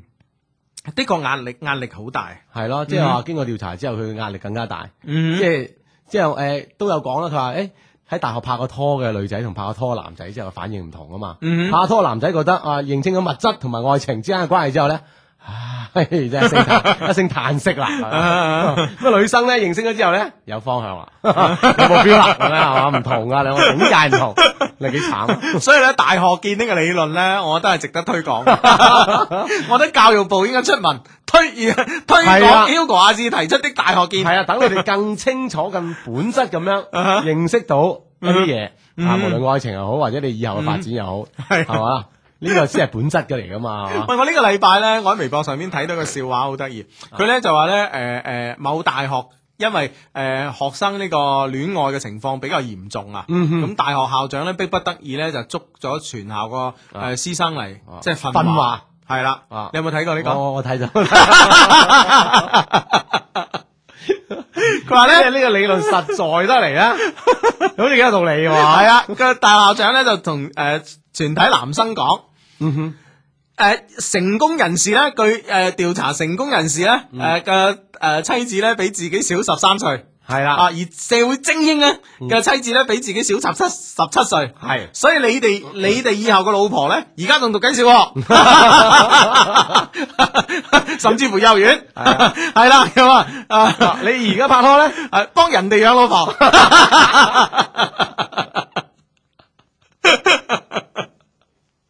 啊，几有趣，女生聽都唔知點點諗啦。 唔知啊，會唔會嗰啲校長同女生講係另一套啦？点不讲過其？實呢一套都啱喎，哦啱㗎嘛都啱啊喎。反正佢嘅目的只係好簡單一個，就係杜絕校園入邊呢 個拍拖戀愛風咁盛咁樣泛濫啊泛濫唔得啦，太張揚啦咁。 啊，幾有趣啊！誒，我我我睇今日嘅《南方都市報》咧，好得意啊！誒、誒、即係佢訪問咗誒、分別六零、七零、八零、九零後啊，咁、樣即係一啲一啲嘅睇法咁嚇，咁咧就誒誒呢個。其中咧就九零後啊，即係同我哋最 update 啊個 friend 啊，咁咧就訪問咗呢、個誒、聂誒聂依瑤啊，十六歲華師附中高一學生。啊！佢話咧，誒、佢話佢話呢度話咧，從細到大咧，誒、呢、個聂依瑤咧都係嗰種愛參加好多活動嘅學生，從參加到組織活動，佢學到好多，成長不少。啊，呢、個聂依瑤咧一直覺得學習咧不僅僅係局限於課本，所以呢佢從細到大咧，誒、走南闖北啊！呢句説話好可圈可 點。究啊竟點樣走南闖北法咧嚇？ 唉，咁啊，哦，佢屋企人先知係啊。去過好多地方，喺旅行中誒、呃思考感悟咗好多嘢。作為一個有責任感、有理想且勇於超越自我嘅九零後呢，呢、個聂依瑤呢認為人生呢就要不怕失敗，勇於面對現實，發現不足咁啊。咁呢就誒。呃好好正面喎系啊系啊系啊系啊，嗯哼，诶咁样咁佢佢嘅呢個诶，佢、诶、有一段说話吓，喺現實生活中咧，幸福感咧好多時候咧同個人收入掛鈎嘅，收入滿意咧可以俾家庭生活帶嚟諸多好處，但係咧，我覺得生活同埋生命中嘅許多温情同埋真情咧，先至係幸福嘅根源，或者你賺嘅錢好多。但最終咧，還是生命一些本質嘅東西咧，讓你感到幸福咁樣吓。嗯嚇。嗯哼，哇！哼，嗱，哇，誒好細好細個小朋友就咁識諗嗯唔啦似十六歲嘅係啊小朋友啊，係啊係啊係啊係啊啊，嗯哼嗯，咁而一個誒、呃另外訪問一個八零後咧，就係、叫做方宇神誒、呃方宇神，二十二歲，廣東工業大學 誒、呃你嘅師弟啊，啊哈廣東工業大學經濟與貿易學院二零零七誒級嘅本科生。啊，咁啊，佢咧就覺得咧，中國絕大多數人咧都係窮人，甚至咧有啲人咧連最基本嘅生活咧個保障都冇，何來如此高嘅幸福指數呢？咁啊，佢咧就係、呢、個幸福指數咧就係咧誒一份歷時三年。誒、誒一份歷時三個月嘅調查，二零零九年年中國人嘅幸福指數咁啊，啊舊年就顯示咧，就舊年咧中國人嘅幸福指數咧為六十九點八四，屬於比較幸福嘅。嗯，咁喺行業誒、呃、職業與行業嘅分類幸福感調查項目中咧，公務員嘅幸福感咧排名第一，排名第二咧係房地產從業者咁。嗯你睇我即係我師弟質疑呢件事咯 喎，嗯，咁樣啊，咁誒啊哈誒，咁呢個方同學咧，你師弟咧質質疑呢件事啦啊。大膽提出咗呢佢話聲音，何來如此高嘅幸福指數呢？公務員同埋房地產業者收入相對較高，幸福感排喺前面呢，較前不足為奇。但呢，在我睇嚟呢，擁有安逸生活嘅人呢，才更加容易感到幸福咁吓。嗯嗯哼啊，咁誒誒誒誒，你點睇啦？講到幸福啊，我覺得呢樣嘢都幾有趣嚇、啊。我覺得誒，呃我覺得我我師弟講得啱啊嗯哼，但係我真係比較側 即係傾向於呢個誒師弟喎，嗰個十六歲，我覺得真係太冠冕堂皇嗰啲喎，我 覺得。啊太太細個啦， 佢唔知道呢個社會係咁。 佢佢佢成日走南闖北，梗係啦，係咪先？ 係係係啦，咁啊，誒好得意啊！即係呢個幾個社會問題嘅調查嗯嚇。OK，咁樣嗱，而一個七零後啊，七零後咧就係、誒、叫做周次天咁啊，四十歲，廣東金融學院工商管理系教師。嗱，佢對呢個幸福感佢點睇咧？啊哈，佢咧話猜都，佢話估都估到啦，呢、個已經成為常識㗎啦。希望房地誒誒。呃希望咧房地產從業者心裏邊咧冇誒成日裝住爭第一嘅諗法，因為咧佢哋嘅排名咧同房價係成正比嘅。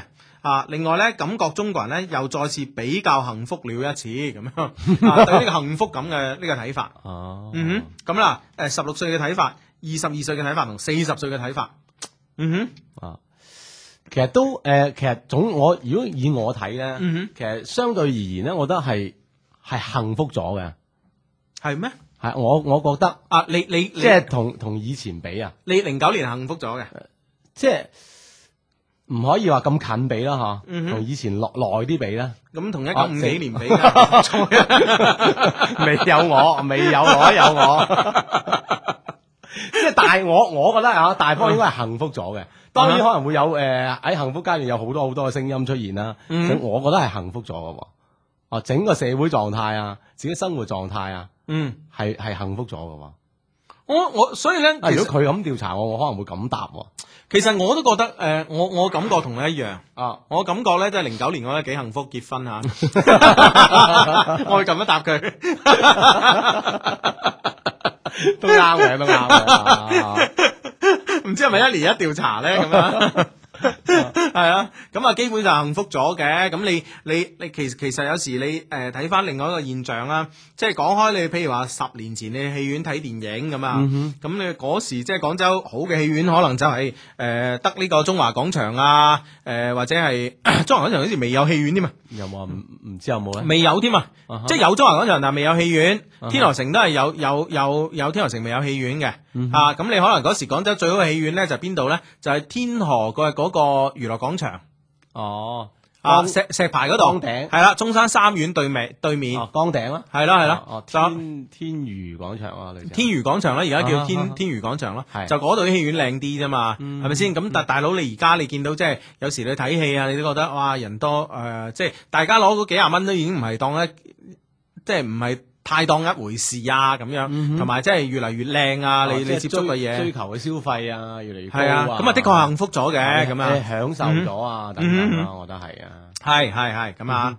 好咁啊，诶嗱，跟住啦，跟住咧，關於呢個幸福指數咧，诶、就去到六零後咯嗯哼，佢哋係點睇啦喎，？張思燕四十七歲，嶺南畫派紀念館館長助理、策劃部主任啊，佢咧就話诶呢個呢、個張女士咧就話，我對呢種由職業同埋金錢帶嚟嘅幸福。感指數咧調查咧，誒、結果咧表示理解，但幸但幸福咁咧，並非只係反映喺職業同埋金錢上邊，唔好忽視咧人在心靈感受上嘅一種幸福感。我個人認為咧，心靈嘅幸福感咧，比金錢職業帶嚟嘅幸福感咧更重要。咁樣啊，嗯嗯哼，咪當然都認同，因為呢可能係兩種唔同層次嘅嘢啦。係啊，即係佢係嶺南畫派，即係文化人啦，係咯啊係係咯，咯，即即係係底韻喺度啊嘛，有底韻喺度，同埋即係講究講究呢個心靈嘅富足啦。係啊係啊，藝術上嘅嘢啦嚇。嗯哼，嗯，但係如果你係誒揾一個四十七歲嘅誒的士司機。嗯哼，啊！嗱，當然唔係話的司機係社會底層啊，冇呢個意思。啊咁即係代表普羅誒、呃普通嘅一個呃係啦係啦，啊工作者啦嚇係啦。咁可能個答案咧又即刻自然相反噶，梗係有錢又幸福啦，咁係咪先？係咯。啊，我諗我我諗 呢樣呢樣嘢又係啱嘅喎，即係可能呢係好似頭先話齋係兩個層次嘅嘢，佢唔係相提並論嘅嘢吓。嗯嗯嗯先第一階段你滿足咗啊你個物質上啦，咁你就慢慢就追求呢啲精神上嘅幸福。係啊呢係係係有一個階梯嘅，唔係話一齊可以行得到嘅。我諗係。咁嗱，你又想唔想知道六零、七零、八零、九零後咧？嗯對於呢、個誒誒呢個你你睇到嗰份調查啊？嗯啊，誒、嗰份由廣州市婦聯研究室、婦女學會等單位共同組織嗯，嘅嗰份高校女大學生嘅調查報告，哦，佢哋點睇啊？佢哋點睇好啊好啊好啊？OK，咁啊由最細個睇起咯好喎。啊好啊，誒十六歲嘅呢個聂同學吓，佢話咧誒具體嘅一啲做法誒。誒呢、個呢、個呢、個誒、具體嘅一啲做法，如依法懲誒、懲治等啊咁樣誒、啊唔係唔係唔係哦佢呢個報紙佢呢個報紙搞錯啊係有點無語。嗯哼，社會咧幾現實嘅，嫁人咧都唔能夠講緣分與感覺，只要誒、呃只睇背後嘅條件咁啊啊。好啦，我覺得咧，女生咧仲係要靠自己嘅。啊，仲要係自己優秀先可以嘅，嗰啲咩富二代啊、潛力股都冇女人自己可靠，哇，太天真啦！ 九零後啊，九零後啊，佢可能本本身就係咧，唔係覺唔得係，我覺得咧就係有志氣係一件好事，聶同學嗱，係啊而家唔係唔係喺度嘲笑你，絕對冇咁嘅意思。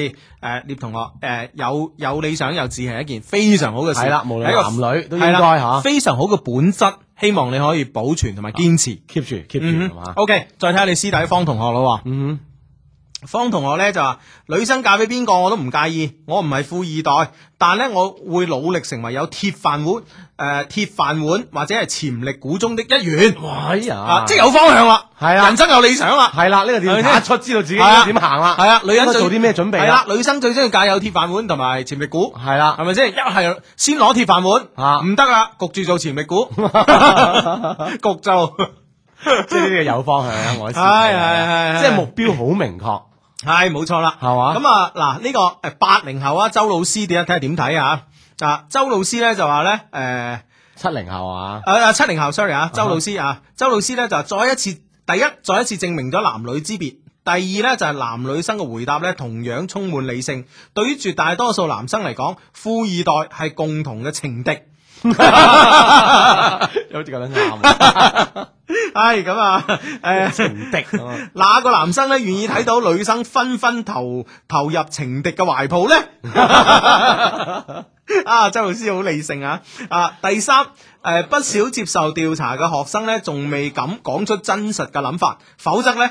誒呢、個誒百分之五十九點二同埋百分之六十八呢兩個數字咧會更大，哇，即係同你一樣喎，同我一樣咁啊！有向上突破喎，係啊係啊係啊啊！啊，周老有啲師腼腼腆一啲啊，係啦係啦係啦。啊 冇咁真實噶唔嘛，係，其實而家我哋慣誒、呃、對於一啲政府嘅調查嗯，啊，其實係一啲好基本嘅調查，係我覺得好多朋友咧都係有一種抱一種好緊張嘅心態好去面忌對，嚇諱啊，嗯好緊張嘅心態去去去面對。咁誒誒誒就好簡單，就誒、呃我哋住嗰棟樓啊，我我我哋住嗰個小區咁樣，咁嗯啊舊年咧就有一個即係話，好似係由誒。呃唔知邊個部門啦，唔知係即係即係某個部門啦，即係啊哈上上門好似調查，即係誒衞生啊各方面嘅情況啊，或者係人員居住類似咁嘅情況啦，嗯咁樣咁咧就我搭 lift，我搭 lift 嗰時咧就聽到人對話，啊，哎呀議論啊，即係話邊日邊日嚟啊，嗯跟住嗰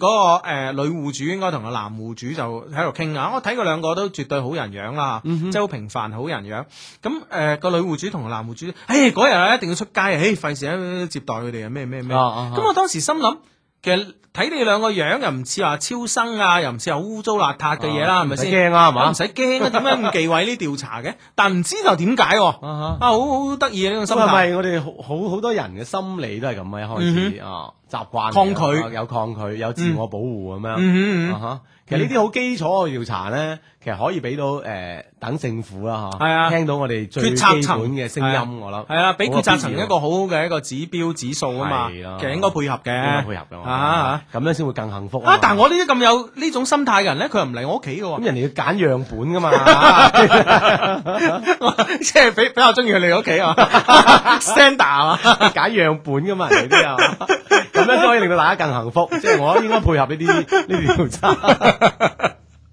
啊，真係嗱，OK 啦，咁啊睇下睇下呢個誒60後啊六零後啊張主任啦吓，誒、 張管座，誒講主任就低級咗，張管座咧佢覺得我咁樣。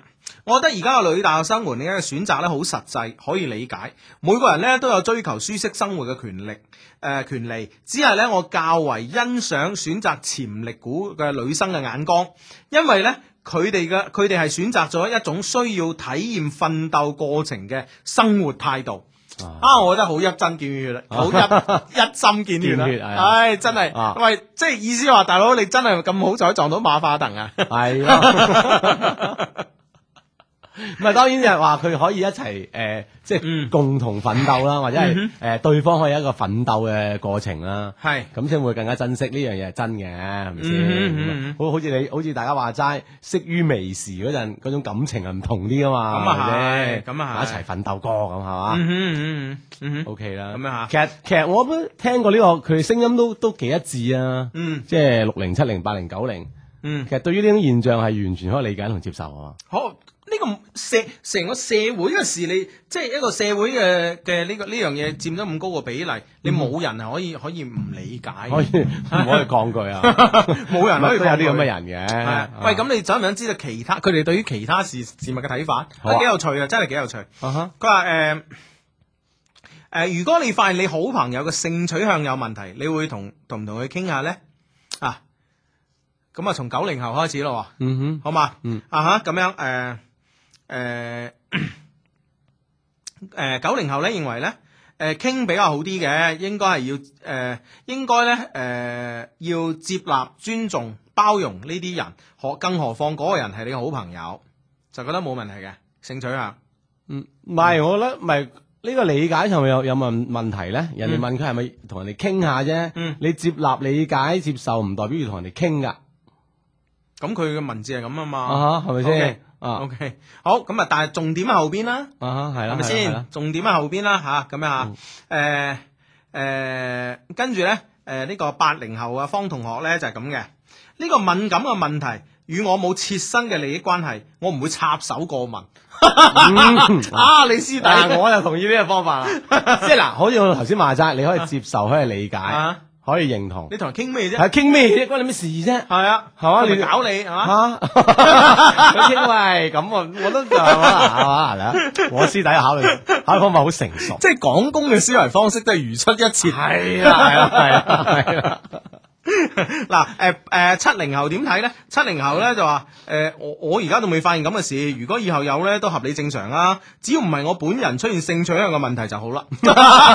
七零後諗自己咋喎？啊 我千祈唔好咁樣，我千祈唔好咁樣。咁呢個六零後咧就係、我會尊重朋友個人生活方式同埋選擇咁啊。嗯，啊，好啦，咁啊呢誒仲有一個咧幾有幾有趣嘅呢、個誒、問卷嚟嘅啊。如果誒誒呢個睇下先，愛人咧啊，既不能夠在生理上滿足你，亦不能夠在物質上滿足你，咁樣嘅日子咧可以維持幾耐？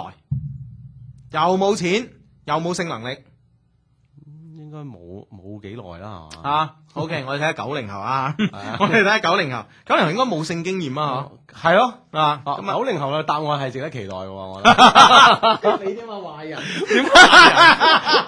答案點會係？ 好，睇下獵獵同學係點點點 答呢個時候㗎。你應該先答六零後 嘅，等我等啦。如你所願啦。 嗱，六零後， 六零後阿張啊，六零後阿張誒張管座係 點咧？六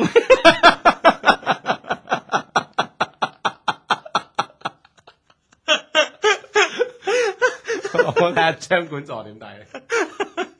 阿啊張管座咧，阿張管座咧就話誒、我會感到好無奈。如果精神上仲可以溝通咧，應該仲可以相濡以沫嘅。係咩？嗯，我睇到時睇。咁你要你要諗喎佢睇個展覽都冇冇錢去睇嘅喎。咁有啲免費噶？嘛，有博物館日噶嘛。嗯 係。啊 系咁，但系問題即係你可以睇出，即係話，喂，大佬四十幾歲就就嚟五五啊歲人啦，咁，啊哈唉，即係诶诶，誒大家都咁耐啦，咁可能就啊诶搓搓嘛，下锅嘛，係嘛，舉案齊眉啊係嘛，相濡以沫咁樣。係啦，咁啊 OK 啦，咁啊七零後咧就係話，诶，能一直七零後呢個答案啊啊啊周老師咧幾幾出人意表啊！嚇佢話誒能一直維持落去，除非咧連感情、親情、友情一定失去。啊，我就唔係太理解啦啊嚇係咯，嗯，咁多感情、層親情、友情一並，即係你話嗱，如果係冇性生活同埋冇呢個物質基礎呃冇物質基礎就有啲感情嘅兩個人嚇。啊好啦，冇晒感情啦，咁喂夫妻之間仲總有有親情啦。親情啊啊。好啦，親情都冇啦，大家係 friend 咁啦。咁多年啦，啊，都咁多年都 friend 啦，係咪先？ 咁連呢個呢個呢個友情都冇啦，啊咁就算啦，哦啊即係仲可以嘅，哦 O K，如果按佢嘅趨勢落去，肯定可以啦，系啊，肯定可以啊發展落去啦。系冇错啦。好咁啊，八零後啦诶，你個方師弟啦啊哈啊，方師弟咧做人咧要負責 任，虛偽啊 嗱。喂，八零後唔應該咁諗嚇咯 又。又又係如出一次係嘛？你話真係，咁嗱，我先問下你 啦，我我覺得係唔得喎。你覺得唔得？係啊，即係即係诶，嗱，你要女性角度思考啊呢個。係咯，咪就係就係啊女性角度先嗯啦。，我哋一個女性節目嚟噶嘛。嗯係啊，我覺得唔得，你覺得唔得 啊？好難維係。系咩？係啊啊你睇下你師弟啦，師你師弟就得喎，係嘛做人咧要負責任，既然娶得一個自己心愛嘅女仔，哦，佢男仔心態係理解嘅，哦啊，咁咧就要好好對佢，白頭到老，一起走過餘生咁樣。嗯啊喺啊喺呢方面咁成熟㗎。哼，誒、哎我覺得呢樣嘢咧，你睇下你喺邊個角度喎、嗯哼，如果你男仔角度，喂，你你你你個太太咁啊，或者係因為某啲事就冇咗呢個性能力，咁啊，咁誒又冇錢，喂，女仔冇錢係首先係唔考慮嘅喎、係咯係系咯，咪先？我啊娶即系娶，除非系谂住即系娶富婆啊，或者娶個女富二代咁啦，系咪先？係咯係咯系嘛？哦咁即系基本上系你有冇錢咁，我維持到咪 OK 咯，係咪先？係嘛嗯係啊？通常好少喺中國嘅男社會裏面，男性好少話即係我要使女人錢噶嘛。冇錯咁所以呢樣呢個條件已經已經 ban 咗啦。嗯好啦，剩翻個性能力冇咁係嘛啊？咁而家好似有啲阿 B 咁好嘅女仔噶嘛，即係好多啊啱啱你真係啱啱嗰封 email 咁嗰個上海嗰啲啊嘛好多呢啲咁嘅例系啊，咁你可以以上海揾下 B 噶好嘛，可愛啊呢個社會。 係啊咁你咪解決到咯，咁肯定可以維持啦。其實我覺得呢個問題真係應該淨係問女啊。啊嗯，應該淨係問女係啊。啊，係啦，咁九誒，零後啱啦，女啊，阿聂同學啊，阿聂同學， 阿聂同學咧就話：如果係而家誒，如果係現有嘅經濟水平造成咗誒，現有經濟水平造成了無法達到，我覺得冇關係咯。精神上嘅滿足就得啦。更何況咧，誒兩個人真心相愛就會一起奮鬥，就會有一起奮鬥嘅激情與動力咁啊！即係小朋友啦，咁樣嚇，嗯。我覺得真係啊呢喂呢呢喺呢個問題上，六零、七零、八零、九零係真係嗯罕見嘅一致喎，嗯都覺得係可以有機系會咯，㗎咁你會唔會覺得你另類咧？係咯係咯，我咪嗯即係同同呢個社會真係格格不入 咧，弊啦弊 啦，你咧你咧，即係你啊我覺得係女嘅啊，我覺得如果你如係女嘅果女性嘅角度嚟講咧，誒、啊，要睇年紀。如果啊三三五歲打落咧，嗯，我覺得咧仲要係爭取另另一段啊，爭取另外一段幸福。係啊，呃如果即係話你話都四四張幾落咁啊，好好似阿阿管座咁係啊嘛，啊係啊係啊，咁我覺得就啊即係相濡以沫啦。係咪先？即係自己嘅市場又唔係好大啦。嗯咁、如果你四十幾歲，你睇落去咧，即係你嗱，你其實好多明星四十幾歲啦。如果你四十幾歲，李嘉欣咁，我嗯覺得你仲係有條件嘅。係係咪先係啦，係係啊嘛？啦咁如果你朱咪咪 咁，或者 係肥媽咁肥媽咁，你真哦係即係睇自身條件同年齡啦，係咪先？係咯。如果嗰啲就啊相濡以沫啦。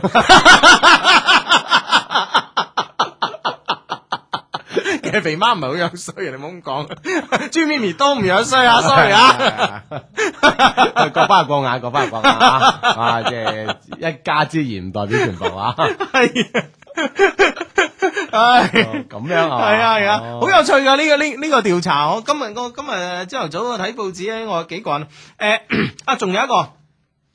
仲有一個呢，就話，誒、呃據報道，近期呢喺南南京奧體中心北門一帶，經常有一伙富二代車主開住豪華跑車，深夜在此瘋狂飆車。奧體中心北門，南京啊，南京我我最熟啦，我開住法拉利招搖過市咪喺南京啦。啊哈但係你有冇去嗰度招搖過市啊？係咪自此之後帶帶咗一棟咁樣嘅風氣唔好嘅風氣啊？哎呀你責任真係我覺 得不可推卸，我話俾你聽。 咁 我都成年幾未去過 啦，就留低咗呢啲。系啊，咁啊，你一去到边啊？唉，真系少出啲門啊嚟，費影響他人。係 去一次南京咁大把，搞到咁樣。啊，啲咁嘅風氣啦，不良風氣啦。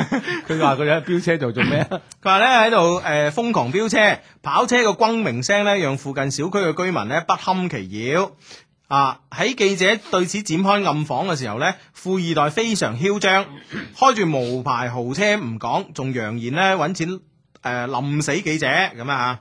诶、有關執法部門呢，則表示呢，對於飆車現象呢，一直喺度打擊緊，但係呢，查處難度較大。你覺得如何看待呢顆飆車的富二代咁樣？你睇下你睇下 你點樣咁處理下呢件事啊？不過你講開又講喎，啊嗱呢樣嘢我都有啲自豪感噶， 即係我相信呢，喺二零零八年十一月之前呢，係南京冇人即係诶开跑車招搖過市嘅啊哈就係我哋上次呢，幾十部法拉利喺南京招搖過市一一一後之後呢，啊即唔係嗰日呢，其實點解呢？點解我講得咁巴閉呢？因為呢，嗰日呢，係慶祝南京法拉利同埋瑪莎拉蒂嘅開張吓啊個店系啦，咁你你有間鋪喺度啦，咁自然啲人去買車噶啦，嗯係啦同係埋啦見到我哋嗰日開張嗰日咁沙塵吓哦，咁又自然嘅銷量就夠啦任以任賢齊為首， 任賢齊開部馬莎行頭，啊 以任賢齊為首，講住馬莎 GT，咁啊以任賢齊為首，啊啊帶住我哋一班人喺南京咁樣招搖過市，咁好多富二代見到心喐喐㗎，係啦，咁啊啊令到令到間店嘅銷量啊大增啊！係啊咁啊自此之後係啊係啊係哦啊，咁啊啊我唔係主犯。都係重版。都系任贤齐唔好， 都系小齊嘅問題。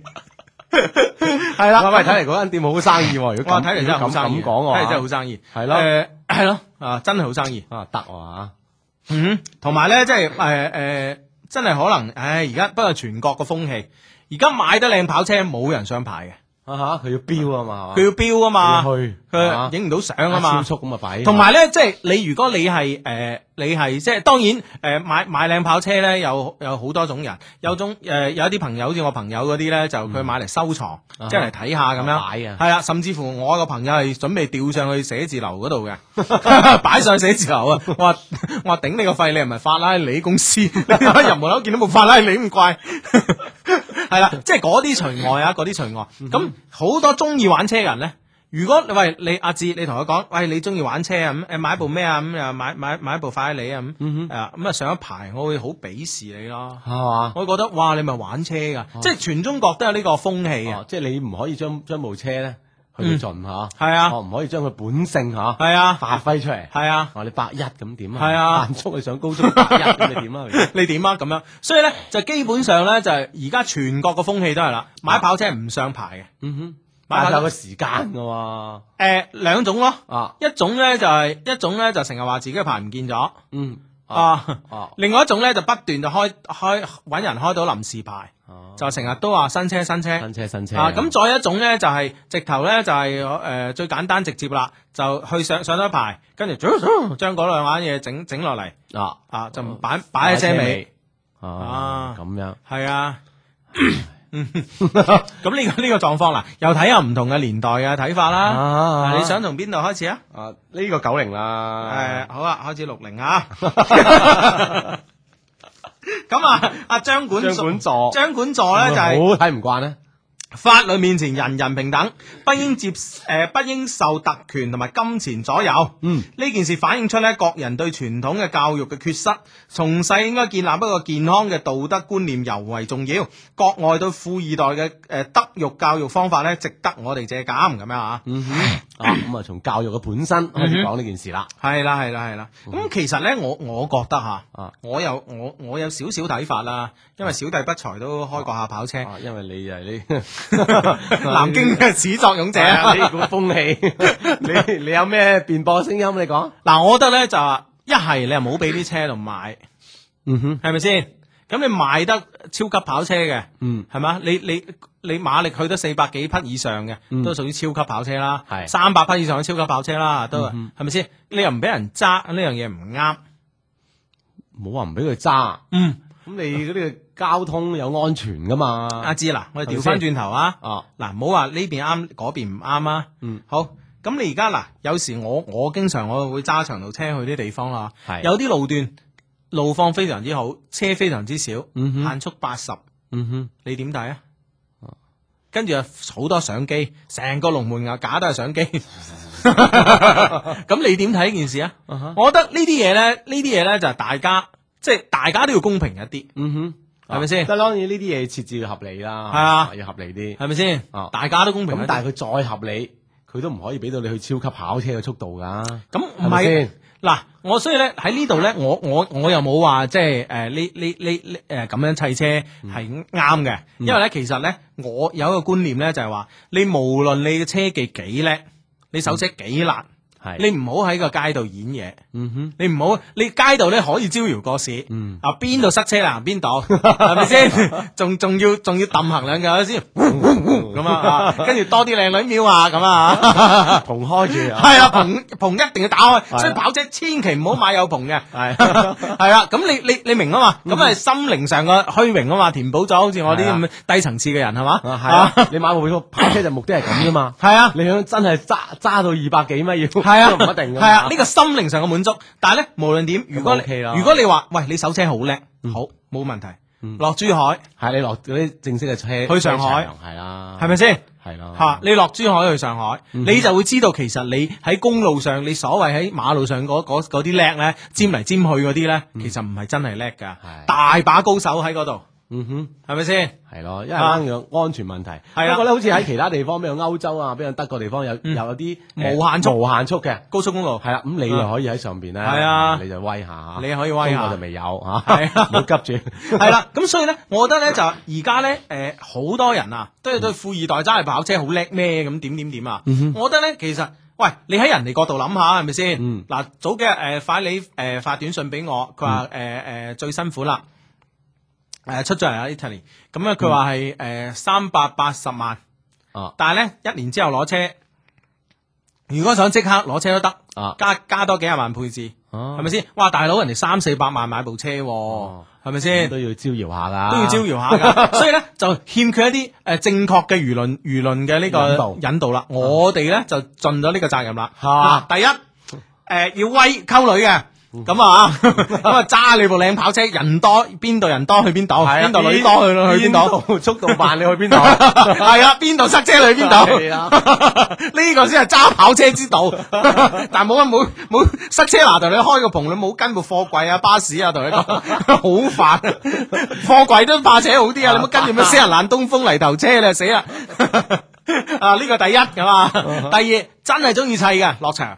嗯係啦，呢樣呢樣係真嚇嗯啊！即係有有兩大功能啊，嚇係啊你發揮佢極速功能咧啊，去去真正嘅賽車場，係啊！你招搖過市咧，你就去最慢嘅地方、越塞嘅地方去招 搖，係啊係啊一係最快，一係最慢，係啊，咁就中華廣場門口咁發樣。啊啊發發揮到跑車 嘅兩大功能啦。係啦，咁啊，係啦，咁啊，桂華路咁啊， 去呢個呢個啊桂華路賣貴嘢嗰嗰嗰度叫咩？誒信聯。啊，順哦信聯哦門口，啊唉，信聯，喂，原來咧信聯呢個誒 iceberg 咧，嗯哼誒都有 friend 係有聽我哋節目㗎，係嘛？係啊，啊，你你點知啊？你點知我嗰日咧，我嗰日咧同阿謙哥講，我啊佢又好中意 iceberg 㗎嘛，啊？嚇咁我啊我話謙哥，你知唔知誒？你你你你知唔知信聯都係 iceberg？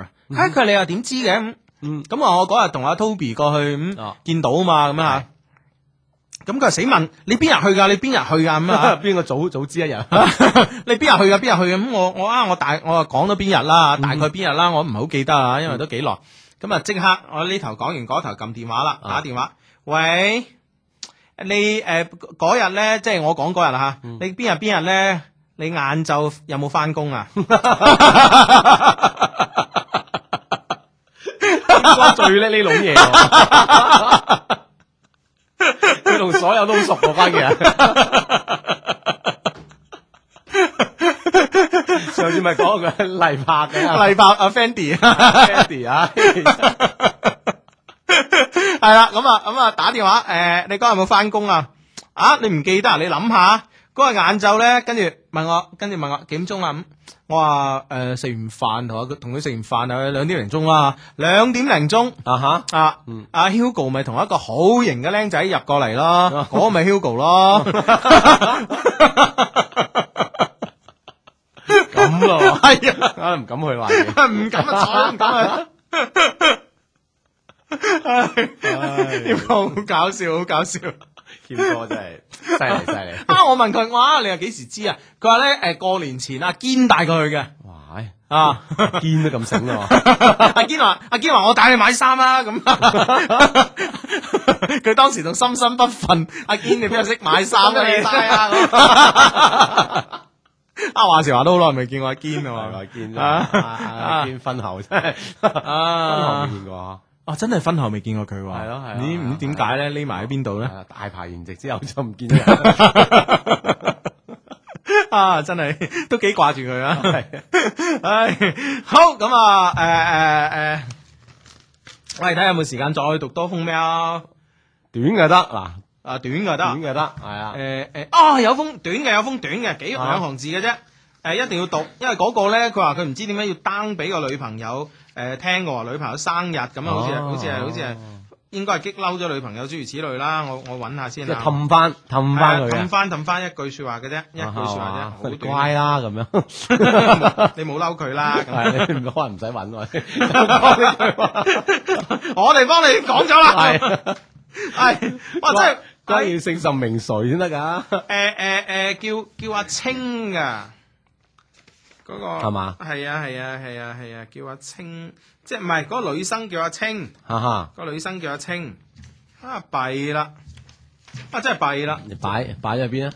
我擺咗一封信嘅後邊。哦，啊，係啊，如果唔係真係，佢唔知同阿青講啲乜嘢，好似就話即係誒誒誒，嗱揾下先，揾下先，佢啊激嬲咗人哋，應該係啦，應該係啦，哦咁啊同人哋 say 聲 sorry 咁咯，哦，是但。啦。男男男主角叫咩名啊？誒哎呢度哦男主角叫咩名咧？揾埋成封信揾唔到。哦，咁佢點講啊？嗱呢段呢段説話咧係對阿青講嘅。青，如果你跟咗我呢，我可能暫時呢冇本事讓你過上好日子。不過等到你走到人生嘅盡頭嘅時候呢，回顧你嘅一生，你一定會覺得冇揀錯人。相信我，我有信心呢能夠做到，因為我愛你。青，生日快樂！